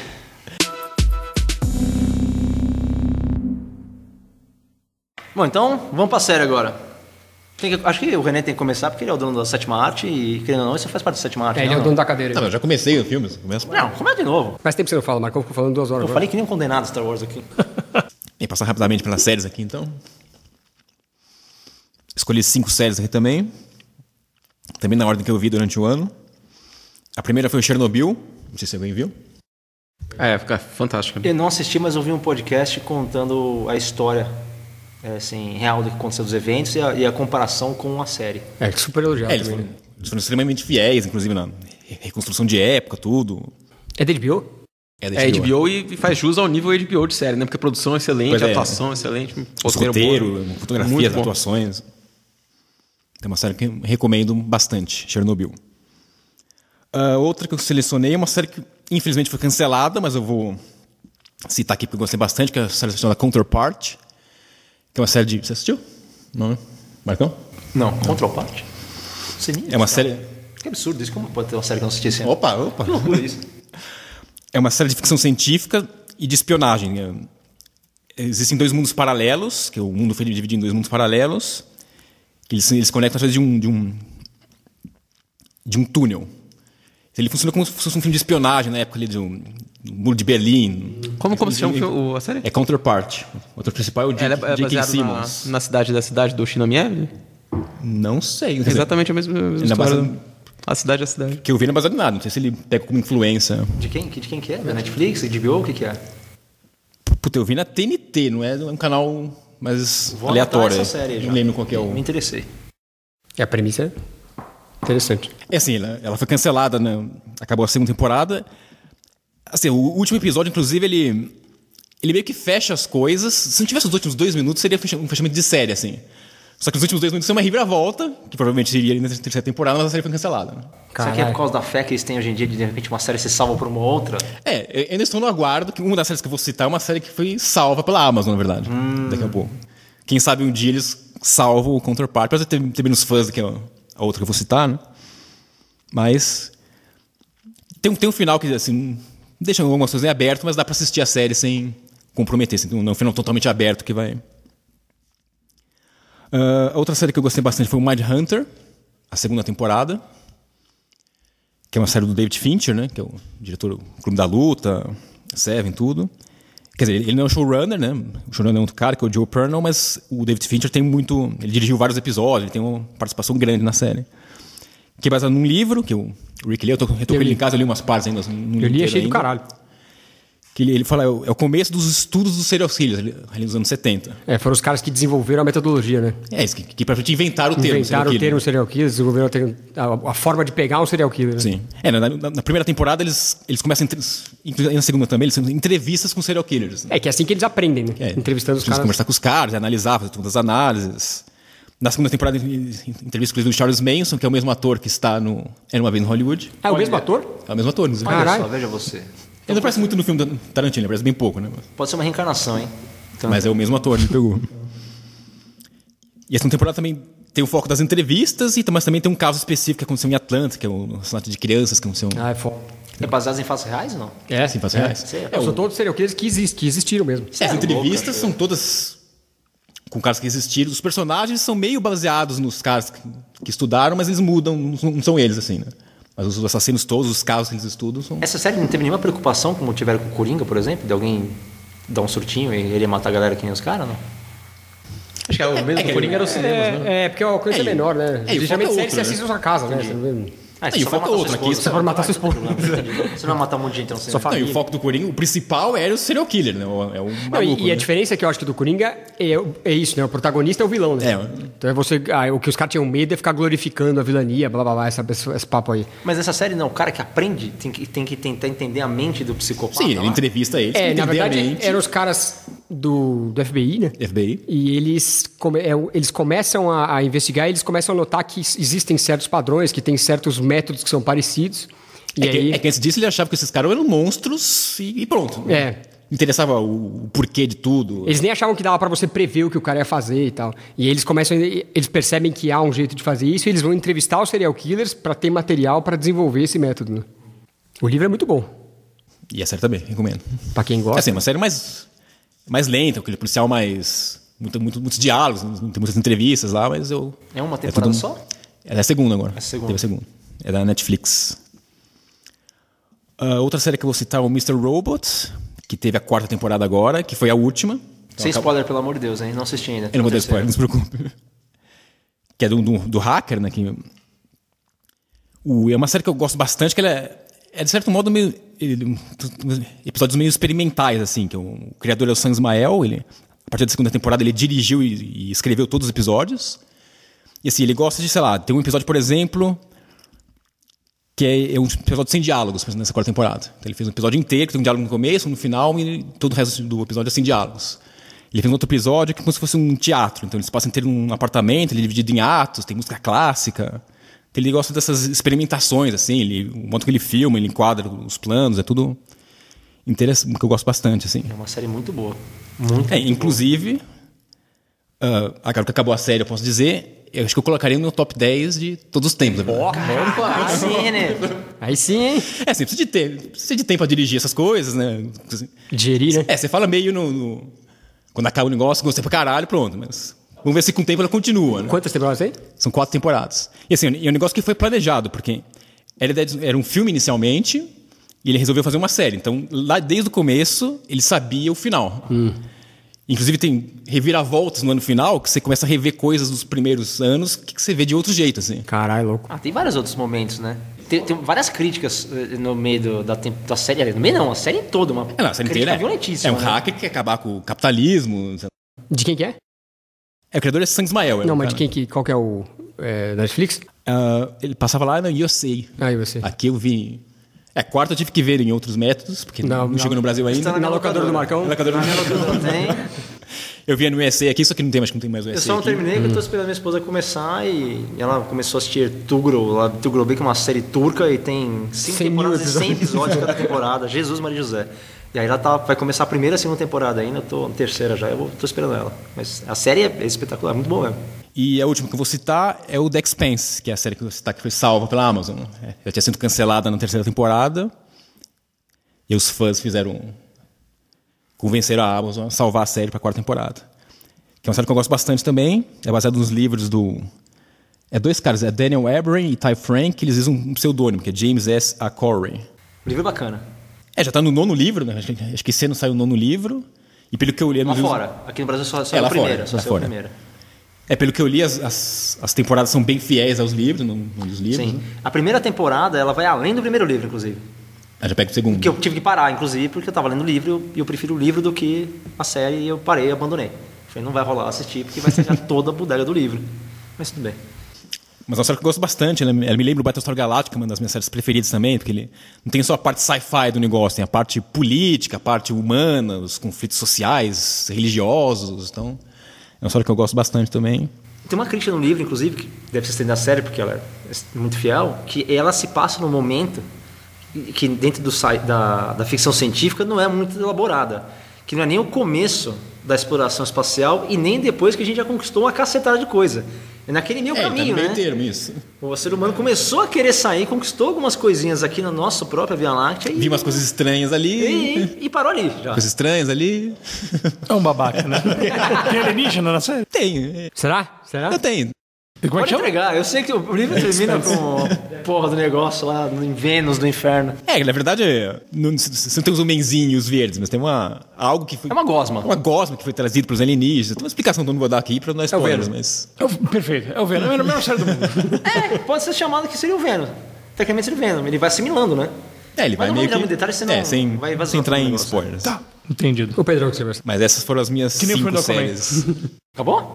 Cinco tá bom, né? Cinco? Foram cinco? Falei Ah, cinco, caraca, rápido. Quem vai? Quem é o próximo aí? Ah, só você fez. Só lista. eu de Só novo? você fez lista, né? Tem, é, tem umas séries, mas é mencionar, mas. Eu só tenho duas. Eu assisti série que nem um condenado em 2019. Assisti um monte de série, um monte. É...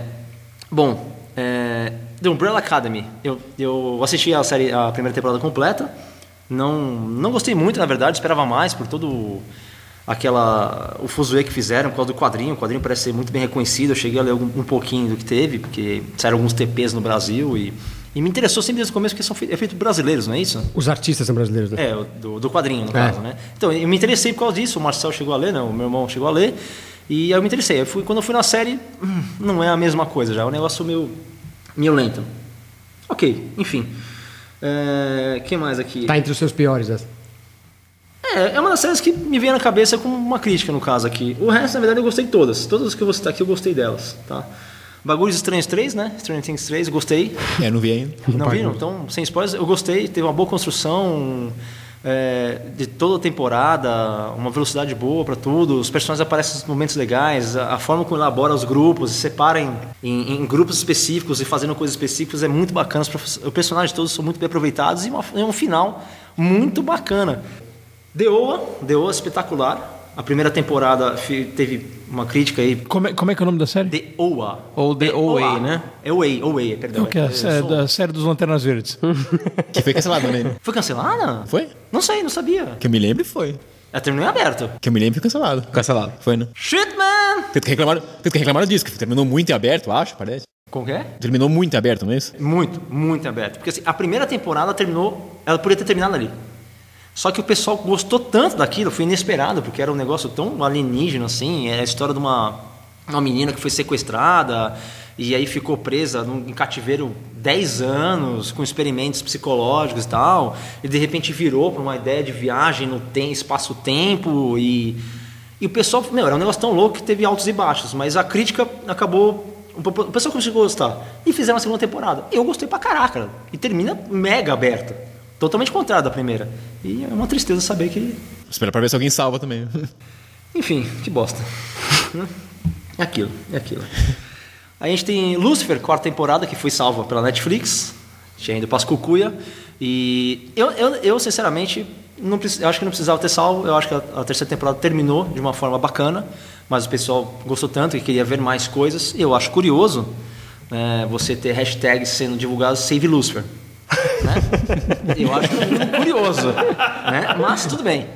Isso foi final de 2018, 2017 para 2018, sei lá quando foi aconteceu isso, mas teve um grande balbúrdio. Né? Imagina a comunidade católica vendo isso. Pois é, sem luz, virou. Fala sério, velho. Enfim, a temporada foi muito bacana, foi muito bem construída e ficou em aberto para uma quinta, que se não me falha a memória, vai chegar agora em 2020. Aguardo, espero que concluam, espero que encerrem. Já podiam ter feito, espero que encerrem. É uma- É uma série bacana. É, uma, é uma- um ponto de vista do Lúcifer muito, muito bom. Meu cunhado leu os quadrinhos, que é baseado, falou que não tem nada a ver, mas eu não li os quadrinhos, então para mim não influenciou em nada. A série é muito legal de ver. Só para citar rapidamente aqui, ó, Lúcifer é um cara mau? Porque ele cuida dos, dos vilões, cara. É ele que prende os caras lá e, e pune os caras. Esse debate é, é colocado em todos os episódios, em- de várias formas. Eu acho muito bacana. Eu acho um debate bacana e, e feito de várias formas também. Enfim, é uma série bem, bem legal mesmo. É, The Boys eu achei muito legal. Sim, dá um pouco de nojinho, mas é legal. Né? É, uma série Cinco assim. minutos, quase, quase, quase pus todo o meu almoço pra fora quando eu assisti o episódio, no primeiro episódio, mas beleza. É uma forma bem diferente de ver os, os heróis, né? É. Eu achei bem inusitado. E eu gostei de ver, na verdade, né?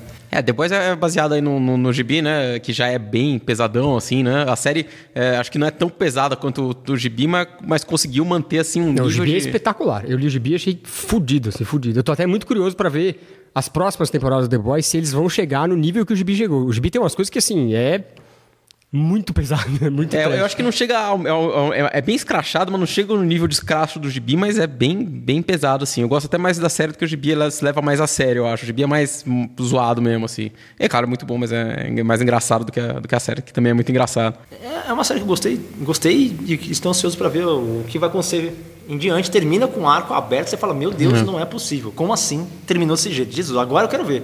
É muito, muito legal, muito bacana mesmo. E é engraçado que é uma série de, de desconstrução de, de clichês heróicos aí Sim. e tal. Mas são clichês. É, é, tudo- ela foi escrita em, em quadrinhos já faz um tempo, mas tem alguns clichês que já estão sendo desconstruídos na- nos próprios quadrinhos, né? Então, por exemplo, você tem o Homelander, que é um ator que faz um papel espetacular, que é a versão psicopata aí do Super-Homem, né? E ele, ah, e ele representa o poderio americano e tal, e como um psicopata, né? Ah, e que faz sentido em- sim, se você for pensar na, na história do super-homem, na criação do super-homem.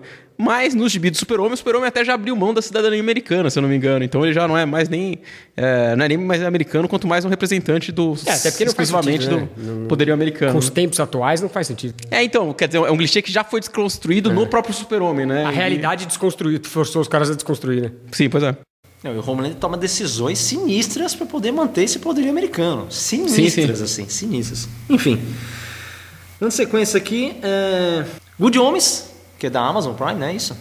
Se me engano, acho que é da Amazon Prime, não tenho certeza Sim. agora. Acho que é, Acho né? que passa, mas não sei se é da Amazon, mas passa É- na Amazon, né? Ah, sim. Ela é baseada em gibi ou não? Tem um livro. Não, não sei, não. É um livro, é um livro do Terry Pratchett com Ah, é o Neil verdade. Gaiman. É uma série assim muito bacana e conta a história de um anjo e um demônio que se juntam para manter a humanidade viva. É eternamente isso. Em vários momentos, os anjos o demiurgo chegam à conclusão: olha, temos que acabar com isso aqui. Apocalipse é agora, velho.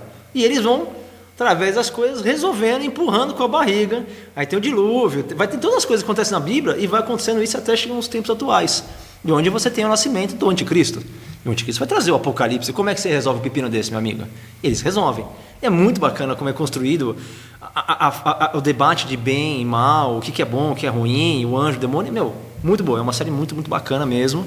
E tem, tecnicamente tem uma conclusão. Pode continuar ou não, mas Não, o li- o livro é só um só e um dos autores morreu. Então eu acho assim, e como o Neil Gaiman tem uma grande. pe- demonstrou aí nas entrevistas um grande respeito pelo trabalho do, do Terry Pratchett, eh, eu acho difícil ele. Enfim. a série continuar. É, eu já vi, uma- vi uma entrevista com, com o Neil Gaiman, ele falando todos os cuidados que ele, que ele teve pra respeitar tal. Eu, eu acho difícil, assim, eh, ele querer fazer, continuar isso aí, né? E eu acho que vai acabar aí no, no livro. Então, é uma série boa. E uma temporada só é, é muito bacana de se ver. Enfim, top 3 agora aqui, ó. Eu vou de Russian Doll. Espetacular. Uma série espetacular. É, tá na minha lista, mas eu russa. não vi. Oi? Tá na minha lista pra ver, mas eu não vi. Espetacular. Boneca é uma série russa, que se fala sobre viagem no tempo. E escolhas, querendo ou não. Porque se você vai viajar no tempo, você vai fazer escolhas e vai mudar a história. E, meu, um debate insano. A, a- a personagem principal ela é tecnicamente, meu, meio escrota, assim. Ela trata as pessoas de forma extremamente grosseira, não tem tato, um monte de coisa. E ela vai sendo jogada no tempo para rever as ações dela, as coisas todas. E, enfim, tem várias conexões com outras coisas. Meu, é muito bom. Decisões de vida, de morte, cara, é uma série muito, muito boa mesmo, mesmo, assim. Top 3 fácil. Top 2, Cobra Kai. Eu fiquei espantado, cara. Espantado. Eu vi críticas sobre ela. E, querendo ou não, Karate Kid pra mim era umas coisas mais bacanas, me levaram a escolher a minha opção de vida. e quando eu vi a série, eu falei, moço, será que é bom mesmo salvar os caras? Cara, espetacular, sensacional a série, sensacional. É uma, uma série nostálgica pra caramba, pra quem gosta do Karate Kid. E ela tá bem naquele nível entre a. Não é a, pa- a paródia, mas é um negócio bem humorado, né? Sim. Não faz troço do Karate Kid, mas também não leva tão a sério. Então tem, tem, o- tem um humor bem equilibrado, assim. Uma série do YouTube, né? E tinha tudo pra ser uma merda, né? Porque, tipo, reviver um troço antigo, que talvez a geração atual não tenha mais conexão, você fazendo no YouTube, tinha um Podia ser um lixo, né? Sim, é legal que, que fez é o YouTube, né? Não, é espetacular a série. Enfim, pra concluir aqui que é longa, é, Good Place, pra mim, é a melhor série de todos. Sim, se não for da vida. E encerrou? The Good Place, não. Eu, eu espero que conclua na quinta temporada, porque ele tinha uma proposta de encerrar na terceira, só que pelo jeito a crítica foi tão, foi tão bem aclamado que fizeram uma quarta e aí deixaram realmente Alberto. E assim, meu, é uma série espetacular. A primeira e a segunda temporada, cada episódio é um debate filosófico. Porque começa com o episódio com os caras morrendo. O Good Place é o bom lugar, né? Quando você morre, você vai pro céu. E como, é o primeiro episódio, em um minuto, o pessoal já acorda, levanta assim, bem-vindo. Aí você, né, tem uma placa bem-vindo na frente dele, fala, ó, você morreu, seja bem-vindo ao bom lugar. E aí começa a elaborar a ideia de, do que você fez em vida e tal. Cara, sensacional. Para mim, a melhor série está ali, Ellen Seinfeld, nível de comédia e, e construção de, de tudo, com personagens, de enredo, roteiro, tudo. Espetacular. Não vou citar mais nenhum, porque provavelmente alguém vai citar, acabar citando outras séries aí. Bom, as séries aí foram, foram citadas as, uh, várias interessantes aí. Acho que vale falar que o Orange is the New Black acabou, né? Enfim, foi a última, a última temporada. Uma série também que tem... Uh, eu gosto mais da, da, da, pela qualidade das atrizes do que pela qualidade dos roteiros. Né? Mas acho que é, enfim, interessante para quem está acompanhando há um tempo. É, eu acho que se tiver um espaço aí para falar de, de pior do ano, a gente tem que citar, né? Game of Thrones, que acabou em 2019. Aí. Foi uma decepção que eu não, que eu não Nem sabia que. lembrei da série. não, gente, esquecível. E, mas achei interessante tipo, a nostalgia de, de saber que desde Lost eu não conseguia ter uma decepção tão grande. Né? no final de uma série de televisão, não achei que fosse possível. E, porque realmente eu gosto muito do, do, dos livros, gostei muito do, das primeiras temporadas do, do, Game of Thrones. E, putz, gosto muito de tudo que o George Martin, talvez, não, com certeza não li tanto quanto você, mas tudo que eu li do George Martin eu gosto Não, muito. todos os livros são muito bons. É. E é incrível Então- como é uma, é uma decepção é, unanimidade, né? Tipo, Sim. Eu vi, quase não vi ninguém re- defendendo o troço, né? É, eu acho É, assim que poucos. em termos de argumento, pode se defender a solução que eles adotaram. Tipo, eu acho que a, a história estava caminhando para isso mesmo. Mas o jeito que eles fizeram, roteiro, putz, Várias diálogo, coisas, inclusive, ele fala que furado. parece que são- vai ser do livro mesmo. Sim, sim, é que é algumas tudo coisas muito teriam corrido. que- né? é, teriam que acabar dessa forma, mas pelo amor de Deus, os caras desandaram. Parece que abandonaram a série, né? A impressão que os caras é que eles estavam fazendo outros projetos aí que já tinham desencanado a série, porque. É, mas é curioso mesmo, porque eu, eu abandonei a série na terceira temporada, é, porque eu achava os livros muito melhores, mas, puta, o que eu... eu- É impressionante como foi uma coisa... Em uníssono, todo mundo xingou o bagulho. E a uma maior expectativa, acho que bom, também podemos falar uma expectativa de, de livro, que provavelmente não vai ser cumprida em 2020, é o próximo livro do George Martin Eu dessa ia até série. falar isso, que assim, a única vantagem de ter o final da série é que é algum final pro Game of Thrones, que a gente não vai ler, né? É, você sabe que eu, eu terminei a série por causa do livro, né? Porque assim, eu tava com esperança de concluir os livros. Aí, dois, três anos depois, a série foi embora. Eu falei, meu, não vai dar. Esquece, o cara não vai fazer. Ele abandonou geral. De acordo com ele, acho que é esse ano, né? Ih, mas né, faz. De acordo com ele, eram os últimos anos né? Faz quatro, cinco anos que ele fala que é esse ano. Ele chegou a lançar um capítulo inteiro já, cara. Do, do, próximo livro. Não, não, do tem, um, tem uma série. Ele falou que se ele não lançar em 2020, os que podem colocar ele na prisão. Na, na- na- Nossa, velho, vai- então vai aí, ser tá uma expectativa. Pra quem ainda quer acreditar depois de tantos anos esperando aí, Nossa, tá coitado, velho, vai ser 2020. inchado lá. Vai ser preso.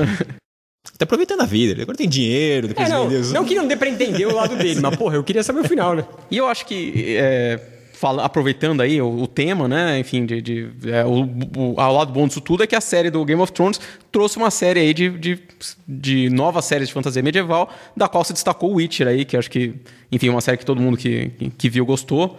É, o Witcher já, já é uma franquia aí que famosa de, de, de livros, muito famosa nos, nos videogames, ah, e agora foi transformada em, em série aí da, da Netflix com, com, com grande sucesso, e acho que ficou muito legal. Muito bem feita, né, inclusive. Ficou muito bem feita. Ela é bem, o- a primeira temporada é bastante fiel ao, ao primeiro livro, né? O, Último Desejo. O, o Henry Cavill ficou super legal com o Witcher, ficou com o jeitão de super-herói, né? né? O super-homem lá. Ele, ele é muito bom ator, né? Ele caiu muito bem. É, eu, eu não vi a série inteira ainda do Witcher, mas o que eu vi até agora eu achei foda. Achei muito bem feito, muito, muito bem trabalhado. E, e por um lado, assim, é, nós não somos qualquer público nesse sentido, né? Porque a gente consome muita coisa de fantasia, né? E o nosso, o nosso crivo é muito, muito é, abastecido de várias outras séries. E eu, eu me agradou bastante o Witcher até agora. É, o Witcher tem uma pegada moderna, assim, então os personagens têm. Não é uma coisa épica como um Tolkien, um Lord Dunsany, assim, não é aquela coisa mítica. É uma coisa bem é, realista, assim, lembrando Game of Thrones nesse, é, nesse aspecto. Os caras falam muito palavrão, tem atitudes muito modernas, até algumas coisas são modernas demais, tipo, pro, pro meu gosto, assim. Uh, parece que a sociedade funciona de uma forma muito moderna, não medieval, né? Mas, é, apesar de ter essa relação com, com Game of Thrones, de, da série poder ter possibilitado que seja feita a série do Witcher, uh, assim, evitar falar que o, que o Witcher é inspirado do Game of Thrones, porque o Witcher foi lançado na Polônia antes do Game É, of não tem Thrones. nada a ver. Então é assim. E é outra outra pegada, assim, o Game of Thrones ainda tem um pouco de uma coisa épica, e o Witcher tem uma coisa muito mais Conan, de Swords and Sorcery, que é um cara meio. Pelo menos os primeiros, os primeiros livros, depois vira uma coisa mais épica. Mas é um cara meio, uma situação meio picaresca, o cara vai indo de lugar em lugar, as histórias se conectam, mas no começo não fica identificado qual que vai ser o grande épico por trás daquilo. Então, assim, é bem. É, tem uma diferença bem significativa aí. É, é, bem, é muito bem feita a série mesmo.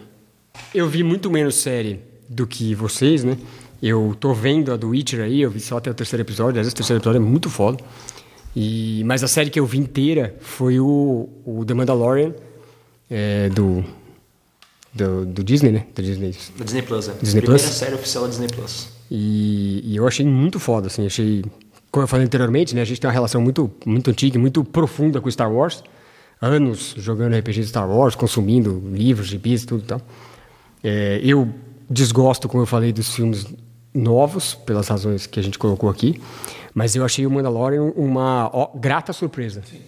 Uma, uma série que bebe muito onde os filmes originais beberam. né? Ela traz muito esse, esse, esse contexto de sci-fi western, que era o, o Star Wars original.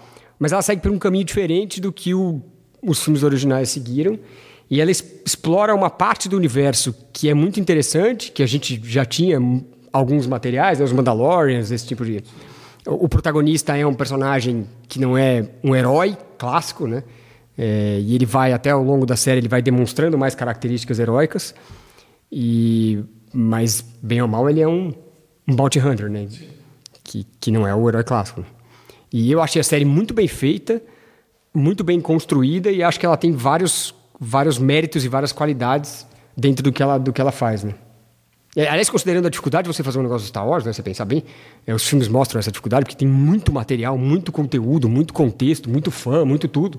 Acho que a série foi um baita, um, é, um baita sucesso nesse sentido, assim. É, pra- pra mim, a- o melhor de tudo é aquilo que você tinha falado com relação a explorar outras coisas que a gente não via. Por exemplo, a questão da guilda de assassinos, uma coisa que a gente nunca viu ser explorada, a não ser de vez em nunca em um quadrinho. Alguma coisa Guilda de. de ou- caçadores de recompensa.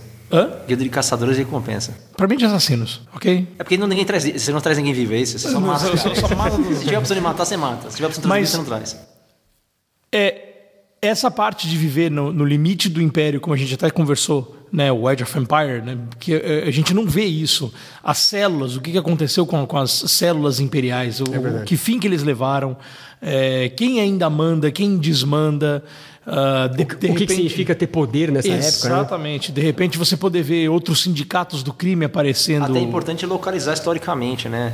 Porque ele se passa cinco anos depois do episódio 6. É. Então, você É. entender por que a gente tá falando isso. Então o Império caiu, a Nova República tá se fundando e tal. E, e é uma coisa interessante até porque a gente fala isso, o Império caiu, né? Parece que ele cai de uma hora pra outra, É, matou um então, cara, caiu o é. Império, né? É, e é um não. processo muito isso longo é- pra isso algo é desse interessante. tamanho, né? E é muito interessante, porque o episódio 6, quando foi remasterizado, tem aquelas cenas finais lá dos caras derrubando a estátua do Patini É, e dá a impressão que festa o Império tal, caiu na né? galáxia inteira. É. E depois foi feito um monte de material pra dizer que não foi bem assim. É. É, tem uma, um veio a ser explorado aí, muito interessante. né? Não, tem muita E coisa, essa série muita coisa também pra é anos Exata- depois, a brecha fazer Exatamente, exatamente. E, e mostra muito bem esse lance, né? De como ainda existem alguns focos de poder Sim. menor espalhados pela galáxia, né? Sim, Que- e os problemas que eles acarretam à, à sociedade local e por aí vai. A trilha sonora é fodida. É fudida mesmo. Nossa, Puta, é fudida. espetacular. Assim, é, que, é, que é algo que é completamente diferente do que a gente imaginava ouvir. É, até mesmo na trilha do Shadows of the Empire, que é basicamente uma homenagem né, ao, ao- ao- né, ao próprio Shadows, enfim. Você tem todos os temas do Star Wars, desde o primeiro tema o clássico do John Williams, você tem a Marcha Imperial, um, trecho da Marcha Imperial, enfim, ah, o tema do Luke, por aí vai, né? É, esse não, esse é um negócio que não tem nada que remeta a nada do Star Wars que a gente já conhece ou a gente já ouviu. Tá? Então, putz, pra mim, é, é, hoje é uma série fodida, assim, uma das minhas séries favoritas. Tem problemas? Tem. Não vou mencionar, respeito até o René, que não viu, mas, enfim. É, eu acho que vale muito a pena. O, o, o que ele tem de problemas, para mim, a, as qualidades são superiores, assim, muito mais. Muito eu concordo, mais. concordo sempre. Eu, eu acho que essa questão que você falou de, de não ser o, o tema do, do filme, ah, eu acho que, enfim, me leva à, à seguinte reflexão que eu tive do, assistindo o Mandalorian. O Mandalorian, quando ele vai fazer o, uh, enfim, o roteiro, a história, ele parece se basear nas fontes que originaram Star Wars. Então são os, os westerns, os filmes de samurai, enquanto os filmes novos do Star Wars parecem se basear só nos Star Wars. Então, quer dizer, são extremamente derivativos dos filmes que a gente já tinha. O Mandalorian foi de volta à fonte. Então parece mais genuíno, porque ele, ele se baseia mais naquelas coisas antigas que inspiraram o próprio, o próprio George Lucas. Então, nesse aspecto, é mais que por interessante um lado, do que o, os eu filmes. acho que você tem toda a razão. Eu, eu, eu, eu concordo. E acho que por um lado liberta mais o cara pra criar, Sim. né? Sim. O cara Sim. Eu acho muito interessante você ter falado isso, que uma crítica que eu tinha a prequel, ao episódio 1, 2, 3, era sobre as lutas de lightsaber. Eles perderam completamente um controle daquilo. O que, que é o cara chacoalhando a espada que nem um desvairado lá? Sim, sim, faltou aquele referencial aos filmes de samurai, aquela coisa Entendeu? mais. Fugiu é. louco, os caras desvairou, sabe? Tentou enfiar um negócio que as- algumas coisas não são práticas, na verdade. Enfim, isso me incomodou muito realmente no, no prequel. No, no sequel, agora no caso, eu vi que eles tentaram. Tentaram retomar o que era no original. No caso, eles deram uma maneirada na loucura das lutas de lightsaber, né? Eu achei bacana. E no Mandalorian não tem, né? É briga no soco, praticamente. Resolvido na base do soco e no tiro. no tiro, é. Pistoleiro máximo, né? E é Ou interessante, né? até, né? Isso é uma outra opção interessante que os caras fizeram, né? De não ter Jedi, não ter assim, enfim, né? Ou não ter assim, sim, não ter essa presença, né? Tão pesada.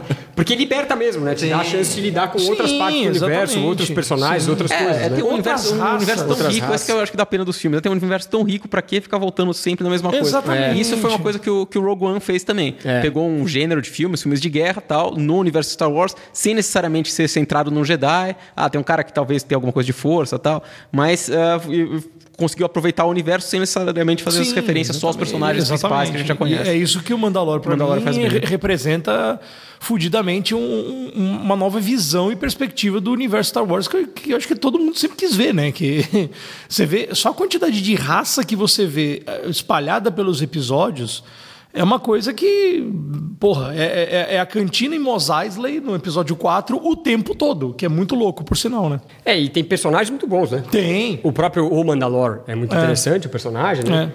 Tem aquele Young Naut lá, que é o cara que ajuda ele, Sim. que é muito interessante também. O né? Quill. O Quill. É, A rebelde lá. A Rebelde Rebelde, é a cara, a cara do Uni também é animalesca. o cara que é o líder da guilda lá também é muito interessante. Eu né? não lembro o nome dele, sei que sim. É bem. Tem, tem muitos personagens interessantes que eles exploram. E tem o mais interessante de todos. É. Que é o personagem principal da série, que eu acho que de uma série devia ter mudado de nome, mas tudo bem, devia se chamar Baby Yoda, tal esse spoiler.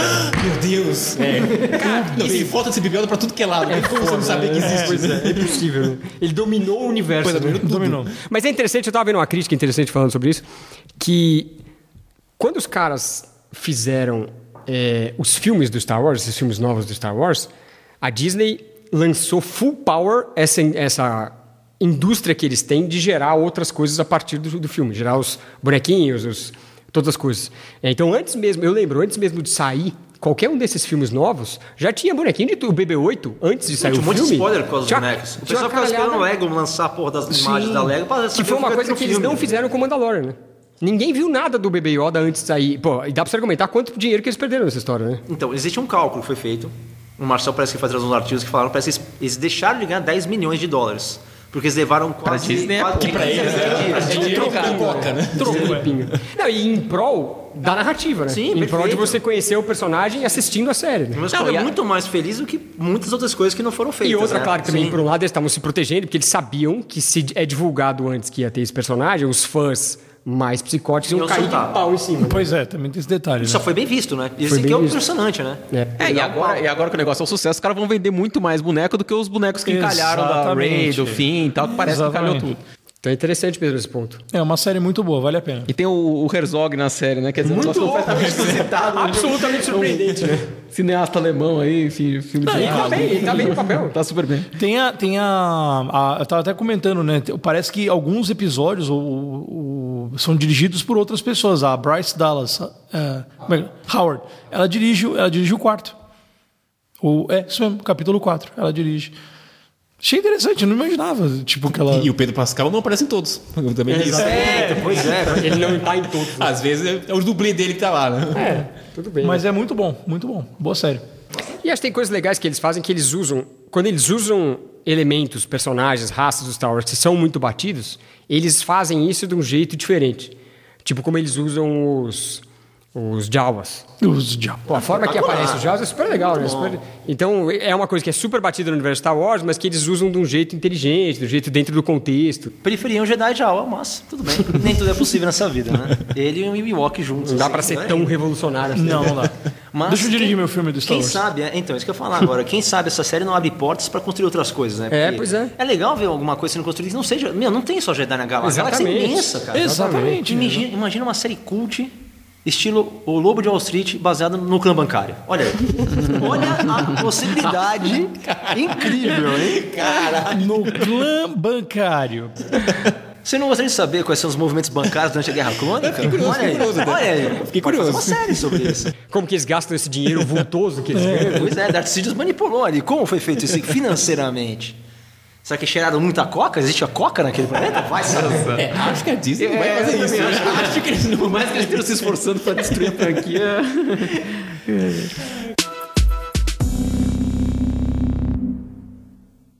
Vamos para os gibis agora pelas barbas do profeta, né? Histórias em quadrinhos, perfeito. Eu, eu fiz também o meu top 5 aqui, pra né, não Não fazer um top 10 meio fazer um top fiz, né? 10 Jesus, e ficar duas horas falando, mas enfim. É, eu, o melhor gibi que eu li, tem muitos gibis, teve, tiveram muitos gibis bons que saíram esse ano, tanto aqui no Brasil quanto fora. E, mas eu acho que o gibi que mais me impressionou, assim, que mais me divertiu ao longo desse ano, foi o Coda, que é uma série lançada, na verdade, em 2018, escrita pelo Simon Spurrier, que é um inglês, e desenhada pelo uruguaio Matias Bergara, que é um puta artista foda e que, assim, só cresceu esse ano. E é uma série que ela trata, na verdade, de um universo de fantasia depois de um apocalipse, ou logo depois de um apocalipse, um apocalipse que acabou com quase toda a magia e quase toda essa parte é, é, bela, fantasiosa do universo. E um- então é um mundo já meio destruído e você segue um bardo que é super antissocial, é um cara bem pouco amigável. Ele chama-se Vardo? Bardo, é. E, e que ele tá tentando salvar a alma da esposa dele. E a esposa dele é uma personagem toda específica, ela é muito interessante também. Quando revela quem ela é, é muito louco na história. E aí ele acaba se metendo nas lutas, disputas de poder que tem depois desse apocalipse. Ele acaba se metendo em todas... Isso tudo para tentar salvar a esposa dele. A melhor definição que eu vi é que ele é uma história que meio que mistura o Senhor dos Anéis com o Mad Max. É uma pegada meio dessa, assim. Porque tem, tem grandes desertos, tem grandes estruturas fodidas e... E, e o que mais me interessou, como eu falei anteriormente quando a gente estava falando do Witcher, eu já consumi muito fantasia. É um dos temas que eu mais gosto. O meu gibi, inclusive, a história em quadrinhos que eu faço, o Displaced, é sobre fantasia medieval. E a gente tem tido muito material disso, né? Enfim, como o Edu levantou quando ele falou do, do, do Witcher, né? Então, do Game of Thrones, Witcher, a gente tem muita coisa disso aí. E é uma visão um pouco diferente, assim, uma visão meio cínica, uma visão, que- mas que ao mesmo tempo, ao longo do processo, vai se mostrando com várias outras qualidades na história. A arte é espetacular e acho que a história é muito boa. Ele tem um, ele é um bardo e ele tem um unicórnio psicopata. é, possuído pelo capeta, é um pentacórnio, acho que ele tem Só cinco melhor, chifres mesmo, mas ele é demoníaco, o bicho, o bicho é foda. Mal-humorado pra caralho do, o, o unicórnio. Então, assim, é muito interessante, eu recomendo. Assim, é uma série finita, em Ah, 12 isso que eu ia edições. É, saiu em maio de 2018 e acabou em maio de 2019. E eu tô falando dela, na verdade, porque eu acho que ela começa muito bem, mas o final dela é muito louco, assim. A parte final, apoteótica dele foi em 2019. Vale muito a pena, assim. Eu aceito emprestado. Posso emprestar, posso emprestar com certeza. Ela foi lançada pelo Boom Studios, que é uma, não é uma das maiores editoras americanas, mas é muito boa. É, a segunda é uma história em quadrinhos francesa. É, eu vou falar o nome dela, mas pode ser que eu esteja errado. Pela, pela pronúncia que eu vi, chama De- Dernier Souffle, que significa, na verdade, o último suspiro. Que é uma história em quadrinhos de Velho Oeste, de um, de um autor chamado Thierry Martin que é um puta quadrinista francês, que já publicou de tudo na França, assim, desde coisas para criança até histórias mais adultas, adaptações de livro. Ele é um cara foda. E ele começou fazendo essa história porque ele se dispôs a fazer um desenho por dia e postar no Instagram. E ele fez isso durante 200 dias.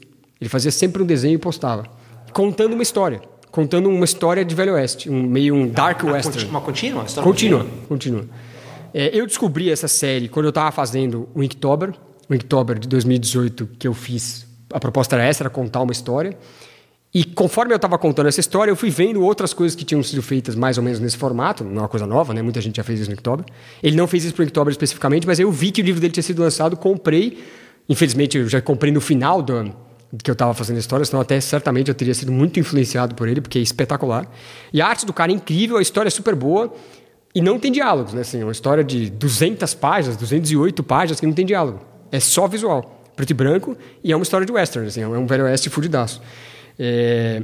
Então é muito louco, assim. E, ele fez... e quando ele terminou, ele publicou isso durante 200 dias. Ele não chegou no final, acho, desses 200 dias publicando no Instagram. Ele deixou o final para ser publicado no próprio gibi dele. E ele fez um crowdfunding, aquele... Financiamento coletivo. O Lele, é, o, o, o Lele, o Lele, o Lele, sei lá. E, e ele tem um- toda uma abordagem interessante dessa história, assim, é bem, bem direto, bem, bem focado. É épico, assim. A, a edição é muito louca, é um tijolão, assim, bem lançado. Tem é, a publicação, dá para comprar. E tem uma edição de luxo, que tem umas coisas extras aí, mas como era em euro, eu acabei comprando a edição normal, porque, né, o euro meio bicudo, não é muito fácil. Mas eu, foi uma das coisas mais interessantes que eu li esse ano. Visualmente, assim, é um tour de force de como contar uma história. É um quê? Tour de force. E, e o que, que é isso? É um... É, sei lá, não sei como que traduz. Pra mim parece a força, já lembrou Star Wars, Super Jedi. É, mas só se explicaria. Sei lá, Que é, é um termo francês, é isso? A definição é uma façanha. é, Uma proeza. É um termo francês. é uma proeza. É um termo proeza, francês. entendi. Já que a gente está falando do gibi francês, Mas é termo francês. é um termo francês. Seria a volta, uma volta... Tour, tour de Tour, force. Tour de Force. Tour. Tour de, de, de turnê, né? De, sei lá, de... É, acho que É tipo Star Wars, dá um turnê na- através da força. É, né, turnê. Não é turnê. Tem até corrida, o Tour de de France, que é, É, a corrida volta, de. né? A É uma volta, volta. isso, volta, isso.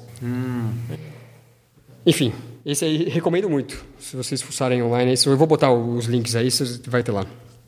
Até vocês podem me dizer se algum ouvinte souber aí falar francês pra caralho, pode me dizer se a pronúncia é essa mesmo. É, o terceiro que eu vou citar é surpreendente pra mim, que eu já tinha perdido a fé nisso, mas é o House of X e o Power of X, que é uma minissérie que saiu sobre os X-Men. É, De 2019 ou não? 2019. Caralho, isso é mesmo? É... Não sei se ela começou, em- acho que começou e terminou em 2019. E ela é escrita pelo Jonathan Hickman, que é um dos grandes arquitetos do universo da Marvel hoje em dia, e é um cara muito interessante, que é o cara que escreve o, o East of West, é o cara que fez várias histórias, escreveu Vingadores, várias histórias fodidas ele fez. E, e ele é bem arquiteto mesmo, a palavra define ele bem. Ele planeja muito bem as coisas, ele traz várias informações, ele é um cara que tem uma visão muito gráfica, inclusive, ele tem vários mapas, vários infográficos ao longo dos gibis, que ele vai explicando um monte de coisa. E ele meteu a mão nos X-Men. Marcolino Com gosto não? é um long time Jesus. é um fã dos X-Men há muito aguardando tempo. emocionado aqui, Né? Como eu. E eu já tinha perdido a minha fé em ver boas histórias dos X-Men, porque assim, quantas vezes a gente já não viu essa história, puta, é um reboot dos X-Men, é os X-Men sendo contados de novo, é os X-Men com uma nova pegada, e no fundo nunca muda porra nenhuma, ou muda por pouco tempo, enfim, é uma mudança muito incipiente, e essa não. Essa é uma mudança verdadeira e muito bem feita dos X-Men. que o Apocalipse faz parte dos X-Men ou não? Não dá pra dizer que ele faz parte dos X-Men, mas ele acaba É entrando... porque eu só vi a capa. É, eu fiquei chocado. acaba- Eu falei, Jesus que foi Mas, é- mas tem um contexto. Na verdade, a proposta da história é que o professor Xavier volta e ele decide que os X- os X-Men, os mutantes, vão ser uma nação, uma nação-estado. Então ele pega Krakoa, que é aquela ilha que Ah, é não um é mais mutante. Genosha. Genosha tinha, já antes tinha É, Genosha, né? Então, é, Krakow é do, do, dos primórdios do... dos primórdios É, X-Men. a ilha monstro lá, A ilha então. monstro. Então, e a ilha monstro passa a ser o território deles. Seria como se fosse o país deles, os X-Men. E eles se vendem como um país para o resto do mundo e eles põem essa proposta. Falam, a gente, os mutantes são uma nação. Então, a gente vai julgar os nossos próprios criminosos, a gente vai lidar com os nossos próprios cidadãos, é, a gente vai entender que qualquer coisa que vocês fizerem contra os mutantes é um ato de guerra, guerra estatal, Caraca. e a gente tem coisas para fornecer. Então a gente tem coisas desenvolvidas cientificamente pela nossa ciência que a gente pode trocar com outros países e vice-versa. Só o Forge já podia fazer um estrago imenso aí. Olha Exatamente. E, e assim, é muito louco. É muito bem feito. Eu lembro que eu vi a premissa e eu duvidei, porque eu falei, meu, de novo, né? Que saco. Eu, eu confesso que eu estava já traumatizado com as mudanças. Aí eu li a primeira edição, achei do caralho. Aí eu li a segunda edição do House of X e achei sensacional. É, ele reconta a história da Moira, Moira MacTaggart, que é uma personagem clássica do, do, do, né, da série dos X-Men e tal. E ele refaz ela e torna ela, tor, torna ela uma das mutantes mais interessantes. Mais É uma mutante? Olha, interessante. Ela é uma cientista. Meu, é só. muito louco, é muito louco. Ela é. São duas séries paralelas, cada uma desenhada por um cara diferente. O House of X é desenhado pelo espanhol Pepe Larraz, que eu acho um puta artista, acho que é um dos melhores artistas dessa geração nova. E o Power of X é desenhado por um brasileiro, que é o RB Silva, que é um artista muito bom também. É um cara bem, bem interessante. E eu acho a- o House of X mais legal, o gibi. O House of X meio que explora como que é a formação dessa nação, como que é a parte filosófica da história, que talvez seja que você goste mais, é, tem essas discussões mais, mais interessantes. E o Power of X é meio como que isso funciona na prática. E os dois meio que se completam, eles foram sendo lançados concomitantemente. Então, assim, para quem é fã dos X-Men, recomendo muito, porque é um, é um bálsamo de ler. Só na primeira edição, o cara traz mais ideias do que muito escritor em um ano de, de título. Assim. Ele traz várias ideias diferentes do negócio. Eu aceito emprestado também, mas terei que procurar na minha, na minha locadora para manter isso guardado em algum lugar, entendeu? Então eu recomendo muito, assim, quem gosta do, do tema. E por isso está na minha lista, assim, porque é uma coisa que me surpreendeu. O quarto é o Murder Falcon. Murder Falcon é uma história do Daniel Warren Johnson, que é um criador fantástico. Eu li um cara na internet falando que compra qualquer coisa que esse Daniel Warren Johnson fizer de olho fechado. Eu tô nesse time aí também, porque tudo que eu li dele é espetacular e a arte dele é incrível. É, ele tem muita influência de, de mangá, mas assim, a arte dele bebe muito no mangá e transforma numa coisa meio que só dele. E ele é um produto da década de 80, como nós. Então ele bebe muito nesse período, assim, ele traz muitas referências disso. E esse Murder Falcon é uma história em oito partes, uma maxi série em oito partes, sobre altamente embebida no universo do heavy metal. É, com inúmeras influências da década de 80. E a história de um cara chamado Jake, que tem- tinha uma banda, tinha uma namorada e tal, e quando você chega, quando começa a história, ele não tem nada. Ele não tem mais a banda dele, ele não tem mais a namorada. Ele passou por um período muito difícil, que depois ao longo da história vai sendo mostrado. Ele está meio que em depressão, se afundando em depressão. Meio não. Ele está em depressão, se afundando em depressão. Até que ele toca uma guitarra e surge o Murder Falcon, que é tipo um avatar. É um puta falcão gigante, com umas calças militar, um braço meio mecânico, meio. Ele junta vários elementos bem loucos da década de 80. E esse cara vem, esse Murder Falcon vem para combater uma invasão de monstros que vai acontecer na realidade. E o jeito dele ser abastecido é o Jake tocar a guitarra. É, então ele precisa shred. Tem uma tradução shred? Não tem, né? É, Shredding. descascar, é. Descascar a guitarra. Ele precisa descascar insanamente a guitarra para dar poder para esse murder pro, pro Murder Falcon. Shred? E o Murder Fa shred é um termo que Não é o nome do cara do Tartarugas Ninja? É, Shredder, Shredder. destruidor, né? Shredder, Shredder, destruir, detonar a guitarra, Ah, fritar. fritar, é. O cara tem que tocar insanamente para que ele ganhe poder e ele sai por aí kung fusando todo mundo, descendo a porrada em todo porque o negócio é na porrada. Ele é um kung fuzeiro. É bolo, louco. Ele, lógico que ele não faz só coisa. top, hein, meu? Ele não faz só coisa de Kung Fu, mas assim, ele tem uma faixa na cabeça, meio de lutador e tal. Ele é um cara. Kung Fu. Se não é Kung Fu, é o Rambo. Os dois são bons. É muita porradaria, muitos elementos da década de 90 e muito metal. E assim, a história é um ódio ao metal. É feito pra quem gosta de metal. Tipo, o final, eu fiquei até meio mexido com o final, assim, porque o troço é, é uma homenagem, assim, é um troço, e a, história- a construção da história é toda feita nesse sentido. Os outros caras da banda dele vão pegando instrumentos, e esses instrumentos também vão trazendo outros avatares, né? O cara, o baixista, pega um puta baixo bem louco, e vem o, o avatar dele que chama Halford, por acaso. Halford. É, e tem várias dessas coisas, assim, tem vários desses elementos. Por acaso. É muito louco. É muito, muito louco. Então, assim, se você gosta dessas coisas. E, e tudo isso para proteger a Terra, quer dizer, é um clássico da década de 80. Heavy Metal salvando. É, mas É, eu tô salvando é, o é um mundo. clássico da década de 80, se você pensar bem, né? E é super bem desenhado, é finita, tem oito partes, acaba a história, vale muito a pena. E o último, eu fiquei até na dúvida se eu punho ou não, porque é, é, eu acho que ela é até meio revolucionária dentro do contexto que ela é, mas é o Batman Last Night on Earth, Night de Cavaleiro, ele seria o último cavaleiro na Terra, né? que é do Scott Snyder e Greg Capullo, que é a dupla que já fez uma caralhada de coisas com o Batman, eles estão no Batman há um tempão, é, uma caralhada de coisas de muita qualidade no Batman, eles escreveram histórias fodidas do Batman nesses últimos tempos, e é meio que a história final deles, pelo menos é isso que eles estão vendendo, que é a história de despedida deles. E eles meio que contam a última história do Batman. Assim, é o Batman no fim do mundo. Tipo, ele, ele acorda num- numa realidade que não é a nossa e é um mundo completamente diferente. E é o grande detetive tendo que resolver um mistério que, e sobreviver ao final do mundo. É meio isso.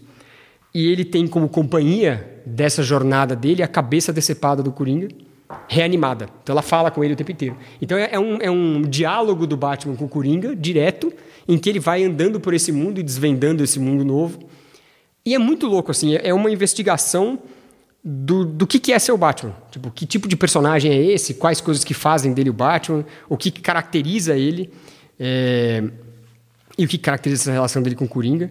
É muito intrigante, assim, é muito, muito doido. Bem diferente, hein? É muito diferente. E é, e é muito corajoso, por um lado. Só, acho que só caras com o estofo que eles têm, o Scott Snyder e o Capullo, que já fizeram tudo que eles fizeram com o Batman, que podiam fazer um troço desse, assim. Eu achei muito interessante. E ainda explora um pouco desse, desse lance da, das... Eles confrontam esse lance das doenças mentais associadas ao Batman, aos inimigos do Batman, e trata as doenças mentais de forma muito inteligente muito muito respeitosa, né? Assim, tem muito preconceito cima de, de doença mental, né?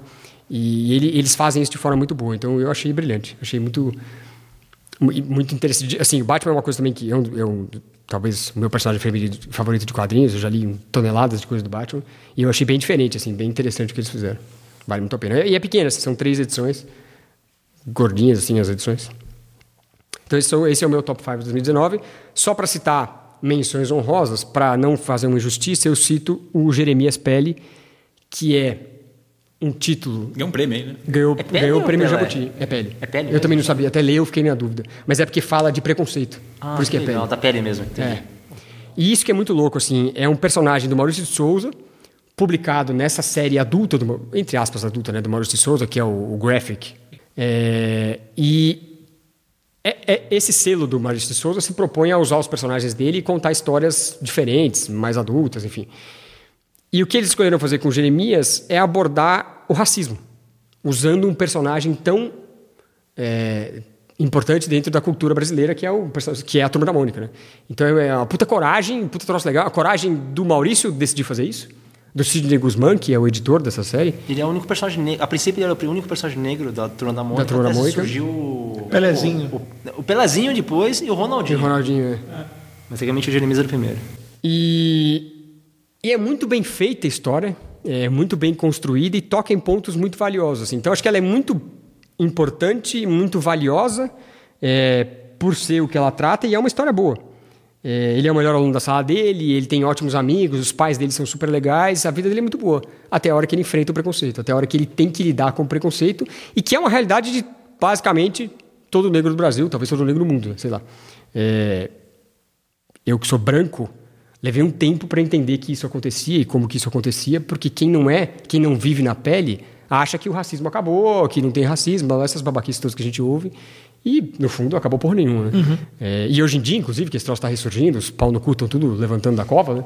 é, é, é muito válido, assim, muito, muito importante esse gibi, né? É, eu recomendo muito. Ah, inclusive, atrás do, do, do, do gibi, na parte de trás, tem um texto do Emicida, que é muito louco, é muito interessante o que ele fala do, do, do preconceito, ele é, elogia muito o, o gibi, né? E é legal, acho que vale muito a pena, é super importante. E eu citei o Jeremias, que é um título brasileiro, para dizer, inclusive, que tiveram vários títulos brasileiros legais lançados esse ano. Não só títulos lançados no Brasil, títulos internacionais, assim, o nosso mercado está muito aquecido, o que é muito legal. Títulos franceses, títulos americanos, títulos de outros lugares da Europa, orientais. Então a gente tem tido muito material lançado aqui. E tem muito material produzido no Brasil que é legal, né? É o próprio. O, o Jeremias é escrito pelo Rafael Calça e desenhado pelo Jefferson Costa, que são atores fudidos, autores fudidos. E o Jefferson Costa, que tem um traço muito louco, inclusive lançou um outro, um outro gibi chamado Roseira, Medalha e Engenho, que ele conta a história da família dele, que é uma história clássica de brasileiro, diga-se de passagem. A família dele começou no Nordeste brasileiro até chegar em São Paulo, que é onde ele nasceu, vinha, a mãe dele veio para cá. E ele conta isso em uma narrativa puta interessante em vários momentos, explorando a riqueza da história da família dele. Então também recomendo muito, é, vale muito a pena. Mas tiveram vários, assim, o Fio do Vento, do Camilo Solano, o Camilo Solano que é um puta autor legal, que é o cara que vai fazer inclusive o Cascão né, dessa série do Graphic Maurício de Souza aí. É, o Camilo Solano, puta cara bacana. É, o Beijo Adolescente, do Rafael Coutinho, que é uma puta história interessante também, que foi lançado, eu comprei inclusive na Comic Con. É, então tem muito material legal que está saindo por aqui, vale a pena ficar de olho no mercado brasileiro também, porque tem muita coisa boa. Eu, como dou pitaco em todos os, os setores. eu queria- podia faltar. Citar. É. É, eu vou citar quatro gibis rapidamente aqui. É, o primeiro deles, e três deles são Star Wars, tá? Porque tem que ter Star Wars em todas as sessões. todas as sessões. E o primeiro é o Qui-Gon Jinn. Eu não sei se foi lançado em 2019, na verdade. Chegou em mim em 2019. Eu não sei se é 2019 de fato, que é aquela Star Wars Age of Republic. Que é um. Um, um, um É, só, one né? shot. Tudo One one shot. shot. Todos os três, os três que citaram Star Wars são one shots. Eu acho que saiu, sim. Eu gostei bastante porque é um, é um personagem que surgiu no episódio, não foi trabalhado mais, tem um, um pouco mais trabalho em cima dele, gostei bastante. Os outros dois na- vão na mesma linha também, que é o, o Jabba the Hutt, também parece muito rápido. O, gibi dele é- eu achei sensacional. Você tentar entender por que, que ele é um, um rei do crime de verdade, porque que ele é o cara que ele é o cara. Ele não é só o cara ali e manda, não. Ele é inteligente pra caraca e sabe usar isso de forma muito boa. Né? E por fim o 3PO, que foi um choque pra mim ler aquele gibi e eu fiquei impressionado. O gibi muito, muito bom mesmo.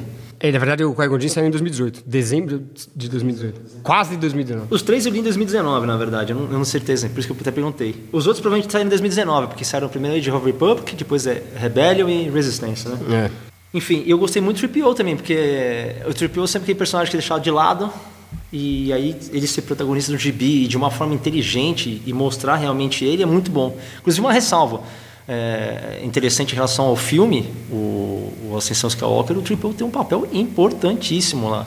É muito bacana ver ele trocando a- a- o protagonismo com o R2. Enquanto todos os filmes têm o R2 e o BB-8, e o 3PO fica aquele comédia de lado, você tem uma inversão nesse filme. O 3PO passa a ser o... Dos droids ele é o protagonista. Isso é muito bacana de ver.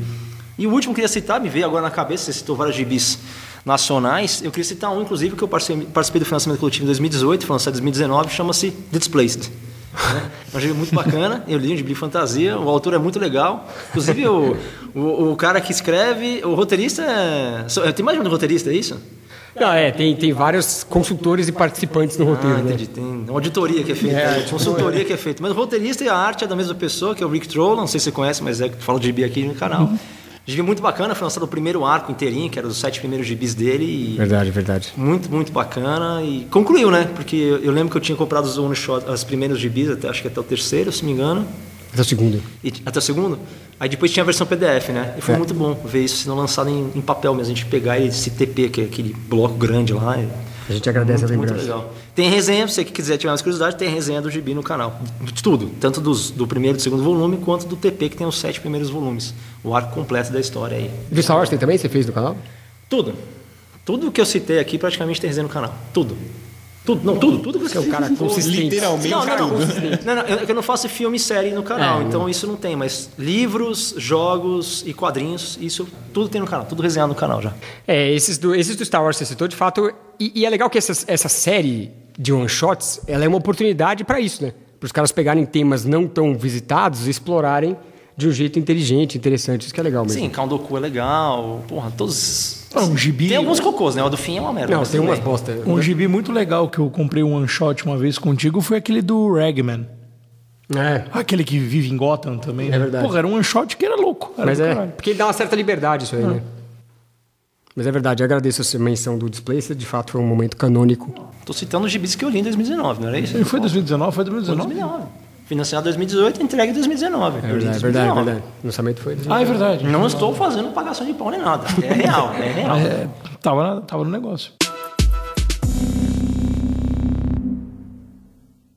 Bom, depois finalmente concluí as, né, as coisas emocionantes de 2019, as Foi um- melhores foi um ano coisas, cheio, né? né?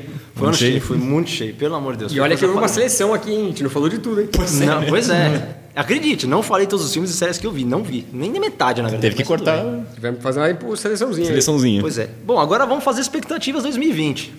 Quais são as expectativas 2020 da galera aí?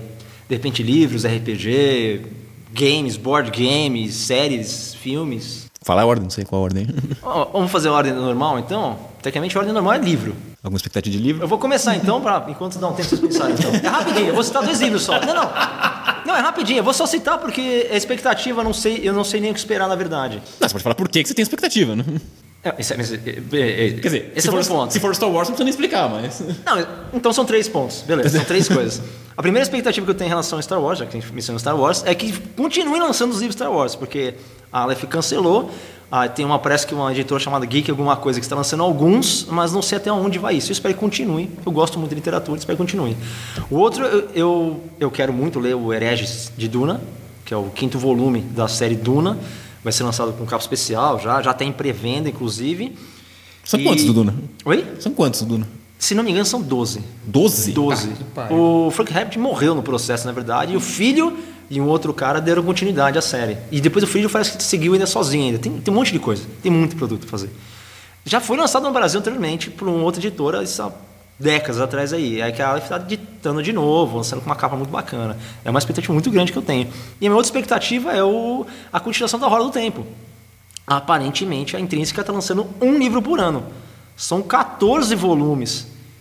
O sexto foi lançado em 2019. Tomar cuidado pra não morrer antes de acabar, né? Não, não, não, a série foi lançada já. Ah, já? é uma série concluída. Ou seja, se você encontra a Roda do Tempo, numa daquelas edições da década de 80, Ah, é, entendeu? É antigona. É que ela tá lançando uma edição nova. Se você for morrer, você pode apelar pra uma dessas. Isso. A, aqueles, que- a pessoa que reclama de capa não tem muito problema, que todas as capas e todas as edições, ah, o volume 1, 2, 3, 4 são iguais, só muda a cor da capa. e o título, são iguais. Barato, bem barato pra É, fazer. então, pra mim, é uma expectativa muito grande, porque eu tô no, no no quinto volume, e vai ser, tecnicamente deve ser lançado o sétimo agora em 2020. Nossa, a aventura tá emocionante, assim. Muito, muito bom. Mas algum livro? Alguém esperando algum livro? De livro. Não? Então, RPG. É, eu falei as expectativas aí. Vamos ver como é que vai ficar o D&D quinta edição em, em português. Eu gostaria muito que se lançassem mais coisas do, do, The Stranger, que é da New Order também, mas aparentemente o Anésio, que é o, o, editor lá, o diretor da, né, de New Order, falou que não vai ser mais nada. The Strange. É, The Strange, é. Que o Monte Cook parece que cancelou a série The Strange e focou só no Cypher System, que é o, a- é o, o centro core do, O core do- do do- sistema lá, né? Enfim. do Numenera e do The Strange. Isso. Então, depois de RPG, a gente vai para board game. Board game já citei, na verdade, que meu- minha expectativa é o Gloomhaven, que chegar em português, apesar que a gente atende isso em inglês, eu não tem problemas, mas pelo menos alegrar a população nacional que não tem facilidade com inglês. E eu jogar um jogo de 2019, porque eu me toquei que a única coisa que não teve Star Wars foi no board game. Olha que absurdo isso. É, quando você falou, eu até falei, board game não teve, né? Pois é. É que eu não tive oportunidade de jogar. Mas o Rebellion jogar. não é?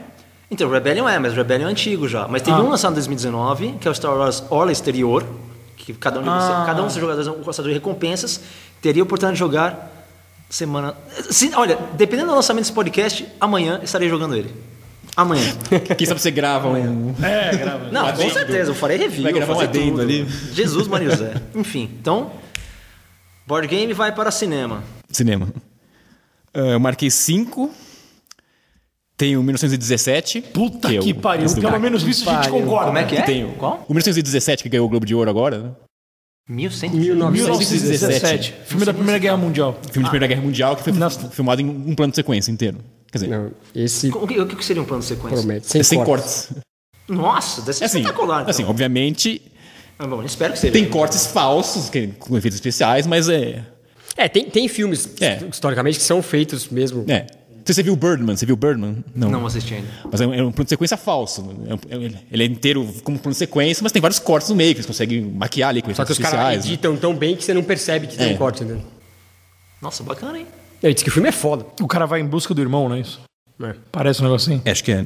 A história não me lembro. Fud- Fudido. Eu fiquei empolgadíssimo também. Na verdade, isso não é que ele vai em busca do irmão. Ele, ele tem que fazer uma missão que, se ele falhar, os caras vão atacar o lugar acho que é isso, que o é. irmão dele tá, o é, exatamente. que o É, é, tá. exatamente. É, tem que levar uma mensagem. Uma mensagem que é um negócio- específico.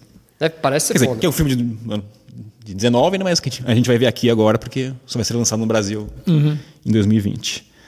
Ah, anotei uh, no ordem aqui qualquer, o 007 novo. Boa. Que é o último do Daniel Craig, né? Top, hein? Ah, é o último já? O trailer tá animal. É o último. Eu gostei do trailer bastante também. Tá, Sim. muito bom.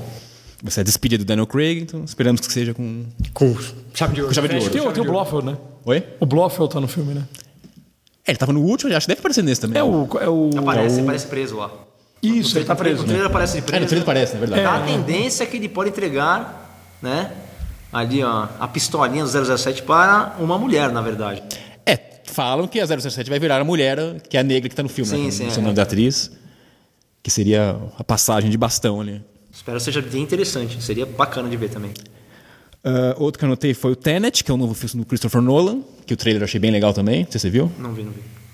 Que o Christopher Nolan ele, ele é o único cara que consegue fazer histórias originais ele, ele ganha 250 milhões de dólares para poder fazer. Né? Geralmente é para os filmes franquias, né? E parece bem interessante, parece um negócio meio tipo. Negócio tipo Origem, que é um filme de, meio de espionagem, mas tem vários efeitos especiais, uma loucura meio de viagem no tempo. Então. É, ele parece- tem, ele tem repertório e estofo pra fazer esse tipo de coisa. Pois é, eles dão dinheiro para ele e ele vai lá e faz. Né? Porque ele entrega, né? É. O outro é o Mank, que é um filme do David Fincher, que é um dos meus diretores preferidos. É um filme para Netflix que vai contar a história do Herman J. Mankiewicz, que foi o roteirista do Cidadão Kane. Então vai contando esse período dele, quando ele montou o roteiro junto com o Orson Welles, tudo. Que parece um, um filme bem legal também. E o Duna. Esperamos finalmente Eu ter nem uma- sabia que ia ser lançado. Finalmente, né? no final do ano. Esperamos finalmente termos uma versão boa do Duna. Pois porque- é. Porque eu não gosto. Eu gostava na época do filme antigo, mas depois eu revi é ruim. Não sobreviveu ao tempo. Rever, é, rever filmes daquela década é uma coisa que não é muito recomendada. Não, mas ele sobrevive, né? Tem alguns que sobrevivem bem, né? Mas tem vários que envelhecem mal, O né? Duna não, não foi. Não foi feliz. Mas é, um, feliz. é um filme clássico, né? Um icônico, Não, filme assim. clássico, é, mas- Não respeitou, talvez, os livros, mas tem um visual interessante. É, não sei, mas, mas como. É, o, o Duna, assim, esse filme, inclusive, ele, ele vai ser dividido em duas partes. Vai ter a primeira parte agora e depois Ah, a outra. imenso. Não, que é um é filme que é um livro que. Que é só do primeiro livro, não é isso ou não? Ele vai pegar o primeiro só o primeiro livro, mas divide- vai dividir em duas partes o filme. Que é um, é um livro que merece tempo de tela.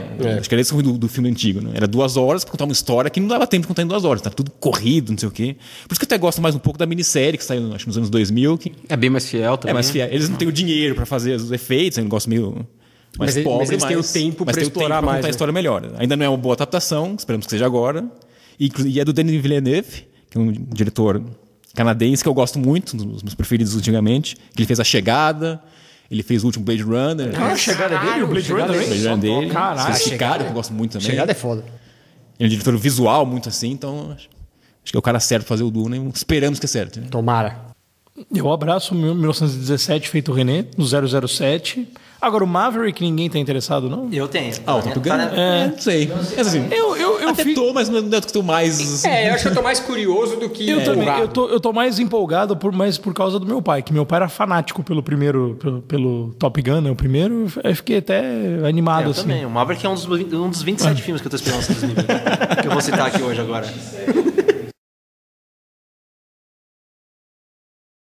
E você sabe que teve um todo um preparo pro próprio Tom Cruise pilotar mesmo o F-16 lá, né? F-16, sei lá que F que ele pilota mais, porque o- parece que o diretor queria que as reações físicas no, na- no semblante dele ali, na face, fossem reais. E parece que ele realmente pilotou, não sei o quanto ele pilotou, mas que ele pilotou É. um pouco pelo menos, ele pilotou. Tom Cruise fale o que quiser dele, mas ele sempre encara a bucha Não é. mesmo. Ele é o cara. Ele vai lá e faz. Ele, pula do, do prédio e faz o que ele quebra. quiser. Ele pode estar xarope da cabeça, falando um monte de bosta, mas que ele faz os negócios, ele faz. E vamos ter o, o Duck, é isso? Qual que é? Tem o Goose, que era do primeiro, né?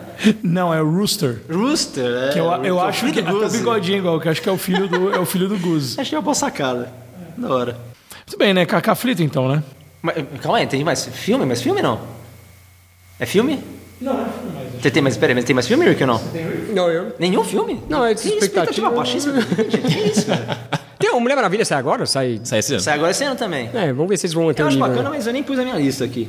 É, super-herói pus- vai ter Mulher Maravilha, o Eternos, acho que esse ano, né? esse Eternos ano, pode é ser interessante. Parece que é Eternos, dezembro né? desse ano. Pelo menos o Batman em 2021, né? Batman acho que deve ser só. Pelo menos o gibi é, do Eternos- agora só. né? É bem louco. Não, o né? filme que eu tô esperando esse ano aqui é o Mulan. Ah, que é. Mulan. Live Mulan, action, né? o- é, o trailer eu achei espetacular. Tem o Donnie Yen, que é um artista marcial muito bacana, ator É, marcial. o desenho é é foda, o desenho eu adoro. Esse filme- Então, o desenho é muito bom. E, a- filme e o filme, a- o que eu vi do trailer, eu fiquei muito encantado. cara. Gostei muito, muito da ideia. Aí vocês já citaram o 07, Top Gun, beleza. Eu tô em- curioso de saber se o Avatar 2 sai esse ano.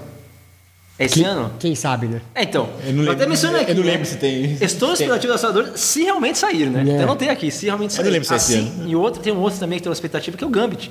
Que parece que ia sair, né? Não, uma puta, tá mega enrolado. Cancelou já? É, não sei se cancelou, Cancelar mas... não, mas. Tá super Com certeza não enrolado. esse ano. Não é esse- ah, então, beleza. Bom, passaram dois rapidinhos aqui. Agora, meus, meus últimos dois aqui, é, um é rápido, é o Bob Esponja, né? E o Incrível Resgate, porque tem Ken Reeves.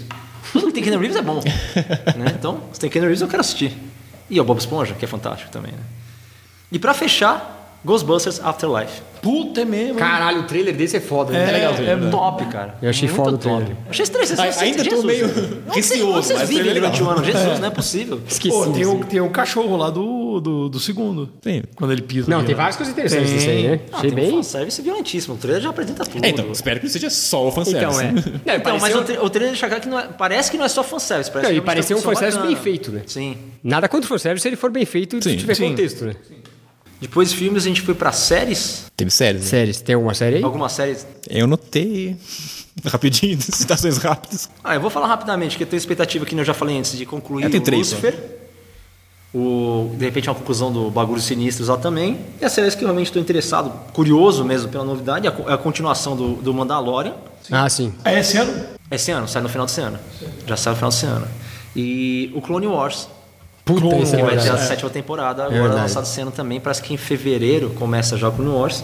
E a última que eu queria citar é o Picard, Star Trek Picard. Picar. isso- Essa é agora em janeiro já. né? Então, pois é, é tudo agora aqui, é tudo seguido aqui, cara. Se é que de repente quando lançar já não saiu, nem sei, tá saindo uma porrada de coisa alucinada, meu. Não, Picard acho que é, é 14 de janeiro. assim. A, a série do Tolkien sai em 2020? Deve sair, né? Não sei não. Não, não, acho que Não, ele tá. tá Acho que não. Acho que não. Vai ser um negócio épico. A gente não viu nada disso, assim, ver É, mesmo, né? Não viu Acho nada. difícil. Tá bem oculto isso aí.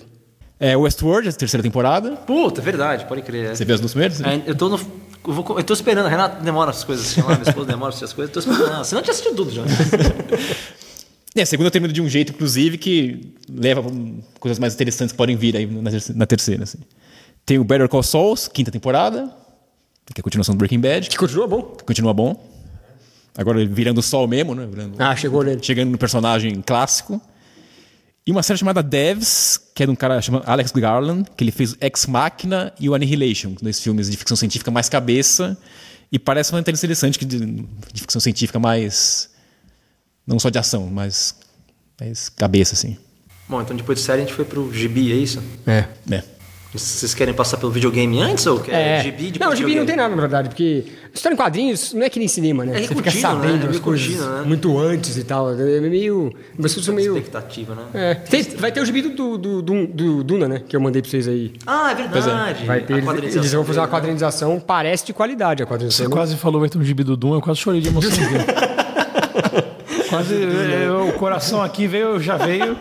É, o, o Duna, inclusive, ia ter uma série que nos, não sei se foi cancelada, mas das Duna irmãs. É o Duna? Duna. O Duna. O Duna. É, pode esperar que vai ter um monte de gente querendo entrar nessa, nessa, nesse sucesso aí, né? Porque vai todo mundo prestar atenção no Duna agora com o Sim. filme e tal, com tudo isso, né? Mas a série em quadrinhos parece interessante, pelo menos tem bons autores envolvidos, vamos ver se vai ser boa. Uma série assim, baseada nas irmãs, esqueci os nomes, irmãs, sei lá o que que tem no Duna. Eles queriam fazer umas séries nas mulheres do Duna. Ah, as Bene. Gesserit, cara. A Bene Gesserit. Mas não sei se vai pra frente. Mas é- era Seria uma um- ideia que eles Nossa, seria uma ideia bem legal, hein? As mulheres são loucas. As mulheres são praticamente artistas marciais com poderes telecinéticos, tele, tele, telepáticos, na verdade. É Ah, né? tem uma série. É bom, na verdade já saiu aqui, que aqui não chegou aqui ainda. Mas esse cara que eu citei do Murder Falcon, que é o Daniel Warren Johnson, ele tá escrevendo e desenhando uma série da Mulher Maravilha. E que é muito interessante, porque ele é um cara bem diferente, assim, não seria o cara que eu mais apontaria para fazer uma série da Mulher Maravilha, mas ele tem uma história muito boa com a protagonista feminina, que é o Extremity. Então, Gibi, isso. gibi, gibi. entendi. Parece interessante. Você falou de série que vai ser aí. Inclusive, o Mandaloriano, tecnicamente, devia ser uma expectativa para nós, brasileiros, 2020, na verdade. É verdade, né? Pra ver a primeira temporada, né? É verdade. Graças a locadoras, né? Porra. Não é? As necessário. locadoras, websites. Os caras pediram também, né? Ah, impossível. Bom, acho que a gente pode concluir então de forma épica, é isso? Pois não, Vamos, vamos lá. lá. A gente vai para videogame então, é isso Vamos mesmo? lá, o amigo quer começar? Não. Eu posso citar um que eu gostei de 2019, na verdade. Que a gente não falou dos, dos É, a, gente, melhores. a gente acabou não falando do Acabou não videogame falando. nas Eu só plataformas. joguei é, né? só um de 2019, que foi o Resident Evil 2.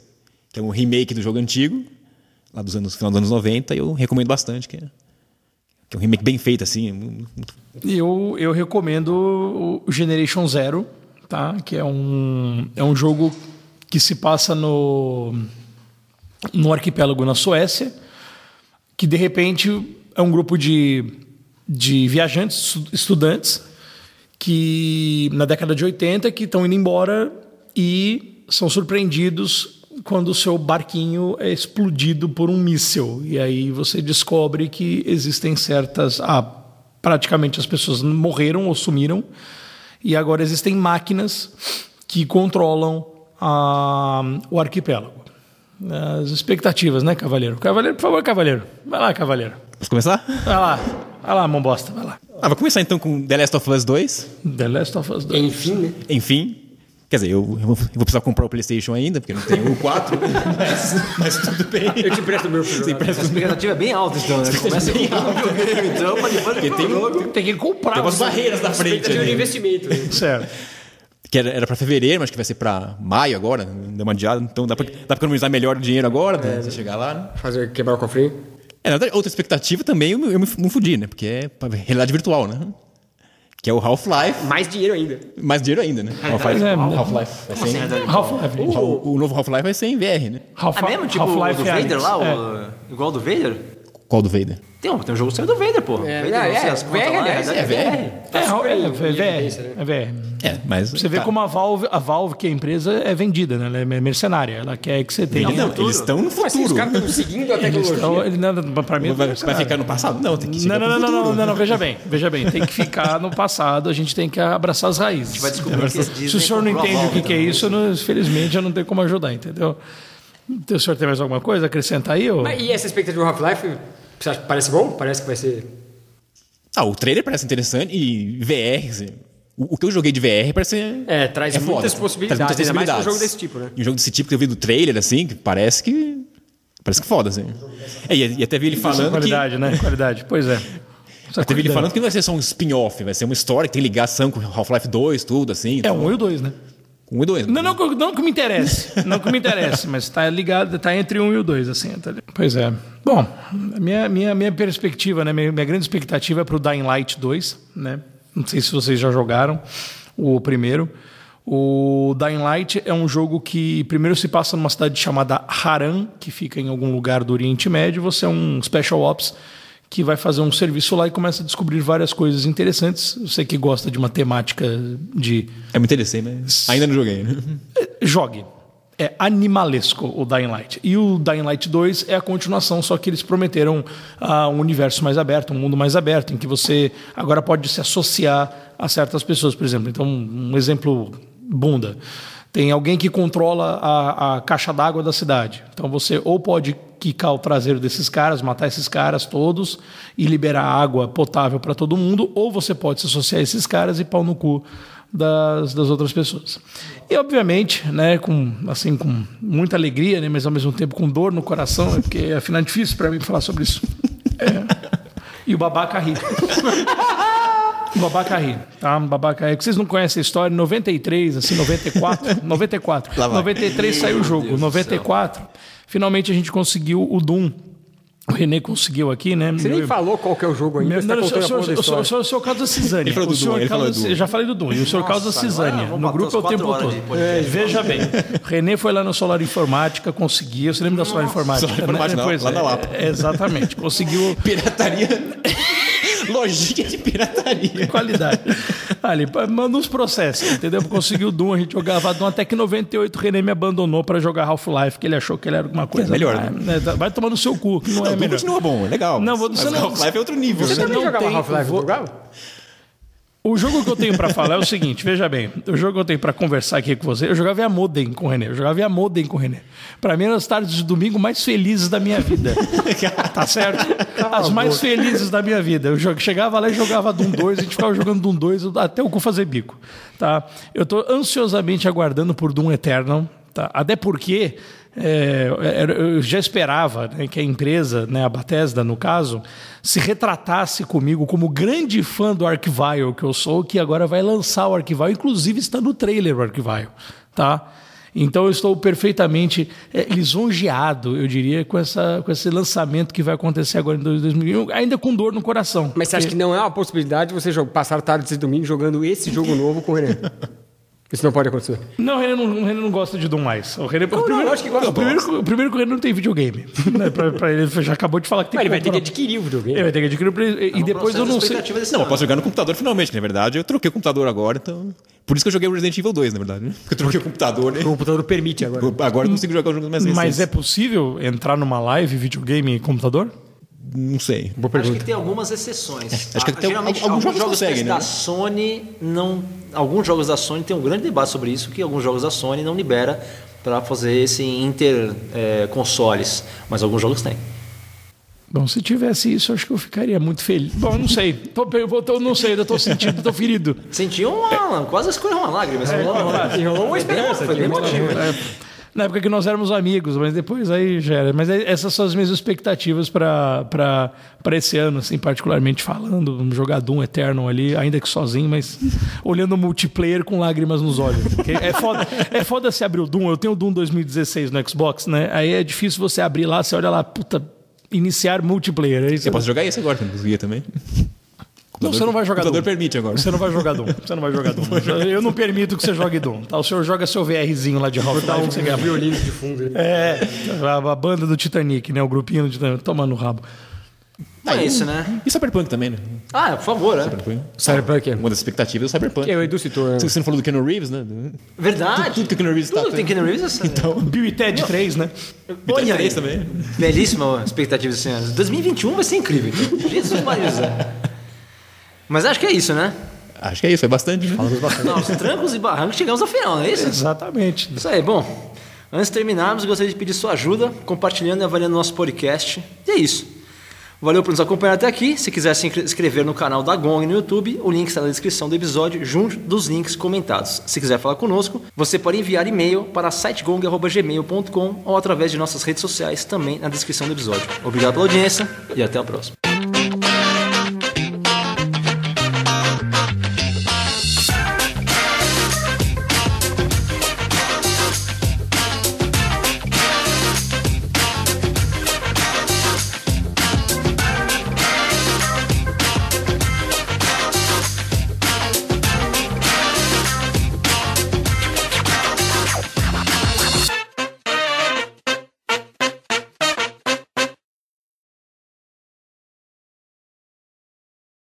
Mas por causa do, do espaço no Instagram, eles fazem top Ah, tá. 9. E porque tá todo mundo fazendo aí os melhores da década também, né? Porque acabou a Ex- década. exatamente. É, então tem um debate sobre isso. também, né? Tem um debate sobre Tem um isso. debate sobre isso. Acho que Mas- não- nem merece entrar aqui, né? Não merece, mas as listas estão entrando esse ano. né? É, os caras estão cagando pra esse debate Todo, mundo fez lista pra tudo que é lado aí. Até falar sobre isso, porque teve uma polêmica no Oscar de 2019 sobre isso, né? E o Scorsese, se me engano, foi o cara que criticou, não foi ou não? Quem que foi que criticou? Não, criticou foi o Spielberg, no Oscar passado, né? 2019. Não, É, 2019, isso, é, 2019. 2018 para 2018, 2018 É, que seria os filmes de 2018, Sim, sim, que, é pra que foi o 2019. Oscar de 2019. E- Que Ah, foi, eu pensei que o é que foi o Roma, não, foi o Roma que teve, que era da Netflix, né? Não, o Scorsese não criticou, quer dizer, É, eu- por, talvez ele até por isso criticasse, que eu achei. eu- por isso que eu, mas ele fez um filme com eles, então... É, então, eu achei até que porque parece que o, o irlandês teve um, um- Ele foi obrigatório passar no cinema antes de ir pela É, Netflix, né? Pra concorrer ao Oscar tem que passar no cinema. Tem que passar. Eu pensei que o Scorsese tinha alguma coisa a ver Mas, com mas e tal. também, ele falou, eu faço com vocês, mas eu quero que passe pelo menos em algumas salas, tem que passar no cinema. É, e passou em poucas salas, né? Eu ficou pouco tempo, né? Foi uma coisa assim? É, bem menos Sim, do sim, que filmes um comerciais normais que vão no cinema. Foi uma semana ou 15 dias pra depois já lançar no streaming, assim, né? Mas foi coisa rápida pra chegar no streaming, assim. É, Era só um obrigatoriedade mês. praticamente. Mas você vê que pra- aqui, aqui ia passar uma semana e tá passando até hoje. A gente tá passando no Cine É ainda. é. Então acabou demorando bem mais, né? Ficando bem mais no cinema. É, eu vi, eu vi muita discussão de, de como que isso impactava o jeito que a gente vê cinema, né? Porque agora você pode ver cinema em qualquer lugar, no seu celular, no seu tablet, você não precisa no cinema em si. É, Scorsese, por exemplo, ficou puto de pessoas verem filme no, no, No tablet, no tablet, celular. No celular, no celular não, é, eu concordo, no celular não dá. No celular não dá. Às vezes você vê filme no celular, Direto. o Marcão. Direto. Cara, eu pego Daí meu blusão, meu blusão de sexta-feira, duas horas tá em casa, cara. É um filme por Não, a dia. gente falou do Homem-Aranha, de ver na tela de Não, cinema, é, que é. tem que ver. Não, eu acho que- Imagina no celular. Então, eu acho que a pessoa pode assistir onde ela quiser, obviamente. É, não, é, não vou brigar Mas a ela tem que saber que a experiência dela tá sendo pior Sim. porque ela tá vendo no celular. Geralmente eu tenho a tendência a assistir animes no celular e filmes pelo menos na televisão. É. Mas concordo que quando, quando eu quero a experiência específica, eu, só, eu vou no cinema. É. Não importa se É, não tem nada que se compare com o cinema. né? Star Wars eu só assisto no cinema, por exemplo. Sempre, sempre, sempre, sempre. Pra mim é a melhor experiência de todas. Mas a gente vai chegar nisso. Note o silêncio do restante da mesa. Pois é, né? Mas a gente nem viu, então. Nem precisa, Mas né? continua. Absurdo. Mas eu vou ver, eu vou ver, meu Eu vou ver também. Era pra ter visto, na verdade, essa semana. Que eu vou, eu vou com meu pai, porque ele quer ver, né? Eu quero conversar, porra, sobre essas coisas. É, então, Não, eu vou ver também quando sair Eu vou ver Netflix. eu. Quero contar todos os personagens morreram. Mas semana que vem eu devo, eu devo assistir semana que vem. Não vai, não vai ser pra ter a briga aqui no podcast, mas eu vou- Minha vida. A gente grava a briga a depois. gente grava só, só pra isso. né? Pode ser. Só Eu acho isso. que eu poderia dirigir um filme do Star Wars. Nossa senhora. É, no nível que tá aí, com certeza. O senhor é um idiota, né? O senhor é um idiota, né? Vou colocar, vou- como é que é? Vou colocar Torre de Blaster. Tipo farol, Torre de Blaster. Esse é o nome do meu filme.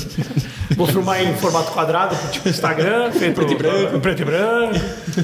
Afinal, na condição de cinéfilo, né? Tipo, vou fazer um filme cult do Star Wars. Star Wars de arte. Star... É, o Edu foi embora. Ele foi embora. Ele não aguentou Ele, ele não aguentou. Ele, ele ficou emocionado, ele já foi pegar o papel para começar a escrever o roteiro. Ele vai me ajudar. Tecnicamente, ah, depois do episódio 9, o pessoal tá falando que o filme curto Star Wars é o episódio 8. Pra você ter noção do nível que chegou ao absurdo. Não, o episódio meu oito filme cult é diferente. O pessoal criticou o episódio 8. Aí quando veio o 9, falou assim: não, o episódio 8 ninguém entendeu. Aquilo é um- uma arte, é Que, que, é, que é a defesa mais clássica dos fãs feridos. né? É falar que não entendeu. Não, você não entendeu. É claro que você não entendeu. Bom, Só eu vi o que é bom, você não entendeu. É isso. Edu se arrependeu de embora. Voltou. Uma hora, e- uma hora e dez. Sim, uma hora e dez. Por 10, né? Desandou. Qual que é o próximo aí? Pula, pula quadrinho. Séries. né? Séries e gibi. Ok. E aí encerra, né? É, deixa eu pegar mais coca também, velho. Deixa eu tomar uma água também. É, vamos aproveitar. Eu vou tentar passar bem rápido na série. assim. Para que entrar no da Ah, não, séries? Passa bem rápido. Ah, Passa bem rápido. É, vamos lá, que pode dar outra merda. Acho que, espero que não. O Edu viu o Mandalorian? O René que vai ter que sair da sala no agora. Mas vocês, vocês vão dar spoilers? Senão sai mesmo. Não, que tá louco. Isso dá spoiler. Vocês, vocês são ouvintes vão querer ouvir. Eu só dei um spoiler do episódio 9, a gente consegue dar só um spoiler. Não, não, não, vai ter spoiler. Imagina o filme Star Wars pelo Pedrão. É, Sério? Primeiro, primeiro, essa é a coisa mais linda de meu Deus. Hã? Você que trouxe chá? Não. Poxa, tá louco. Não, ok. Não, meu filme de Star Wars é a coisa mais linda do mundo. Isso é lindo demais. Ou eu faria, ou eu faria Dark Forces ou eu faria Shadows of the Empire. Mas aí é- arrumaria, né? Uma coisa. Consertaria. Consertaria. Eu poderia fazer dois tipos de filme, Pedrão. Eu acho que eu choraria se eu visse Caio Katarni e, e, De ação. X-Wing vs TIE Fighter. X-Wing versus TIE Fighter. Puta que pariu. Isso era um jogo, hein? Isso era um jogo. Ia ser tipo um Ford versus Ferrari só com carros. É, exatamente. exatamente. Barão Vermelho também. É, dá pra fazer fácil. né? É o que eles fizeram no, no Rogue One, na verdade, um filme de guerra. No universo Star Wars. Tem muito filme de biografia saindo agora. Você fazia, por exemplo, um filme cult com a biografia É, a Abby, da né? cantora do, da, da- do, do, do Palácio do Java, por exemplo. É, é verdade. Aquela bicuda lá. É. Tinha o link primeiro. Deixa eu engolir frase perigosa. É perigosíssimo. Separa essa frase aí. Amendoim, amendoim. Amendoim aqui, é. Fazer barulhinho aqui. O que, que tem nesse amendoim aí, caralho? Esse barulho não é amendoim, não.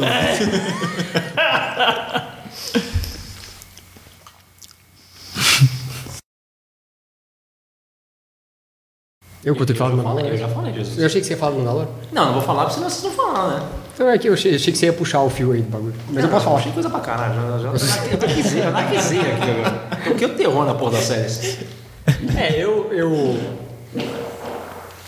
Que o cara. Então, segurando mais tempo. Caralho. dessa porra que isso vai estar no final do episódio. Melhor, melhor outra pessoa puxar porque eu tô do lado do melhor que eu vou que Vai morrer, né? Vou parar Vai lá, na cheira, cheira com vontade, vai lá. A gente fala, a gente fala junto. É, então, vou só. Eu, eu não vi. Eu vi.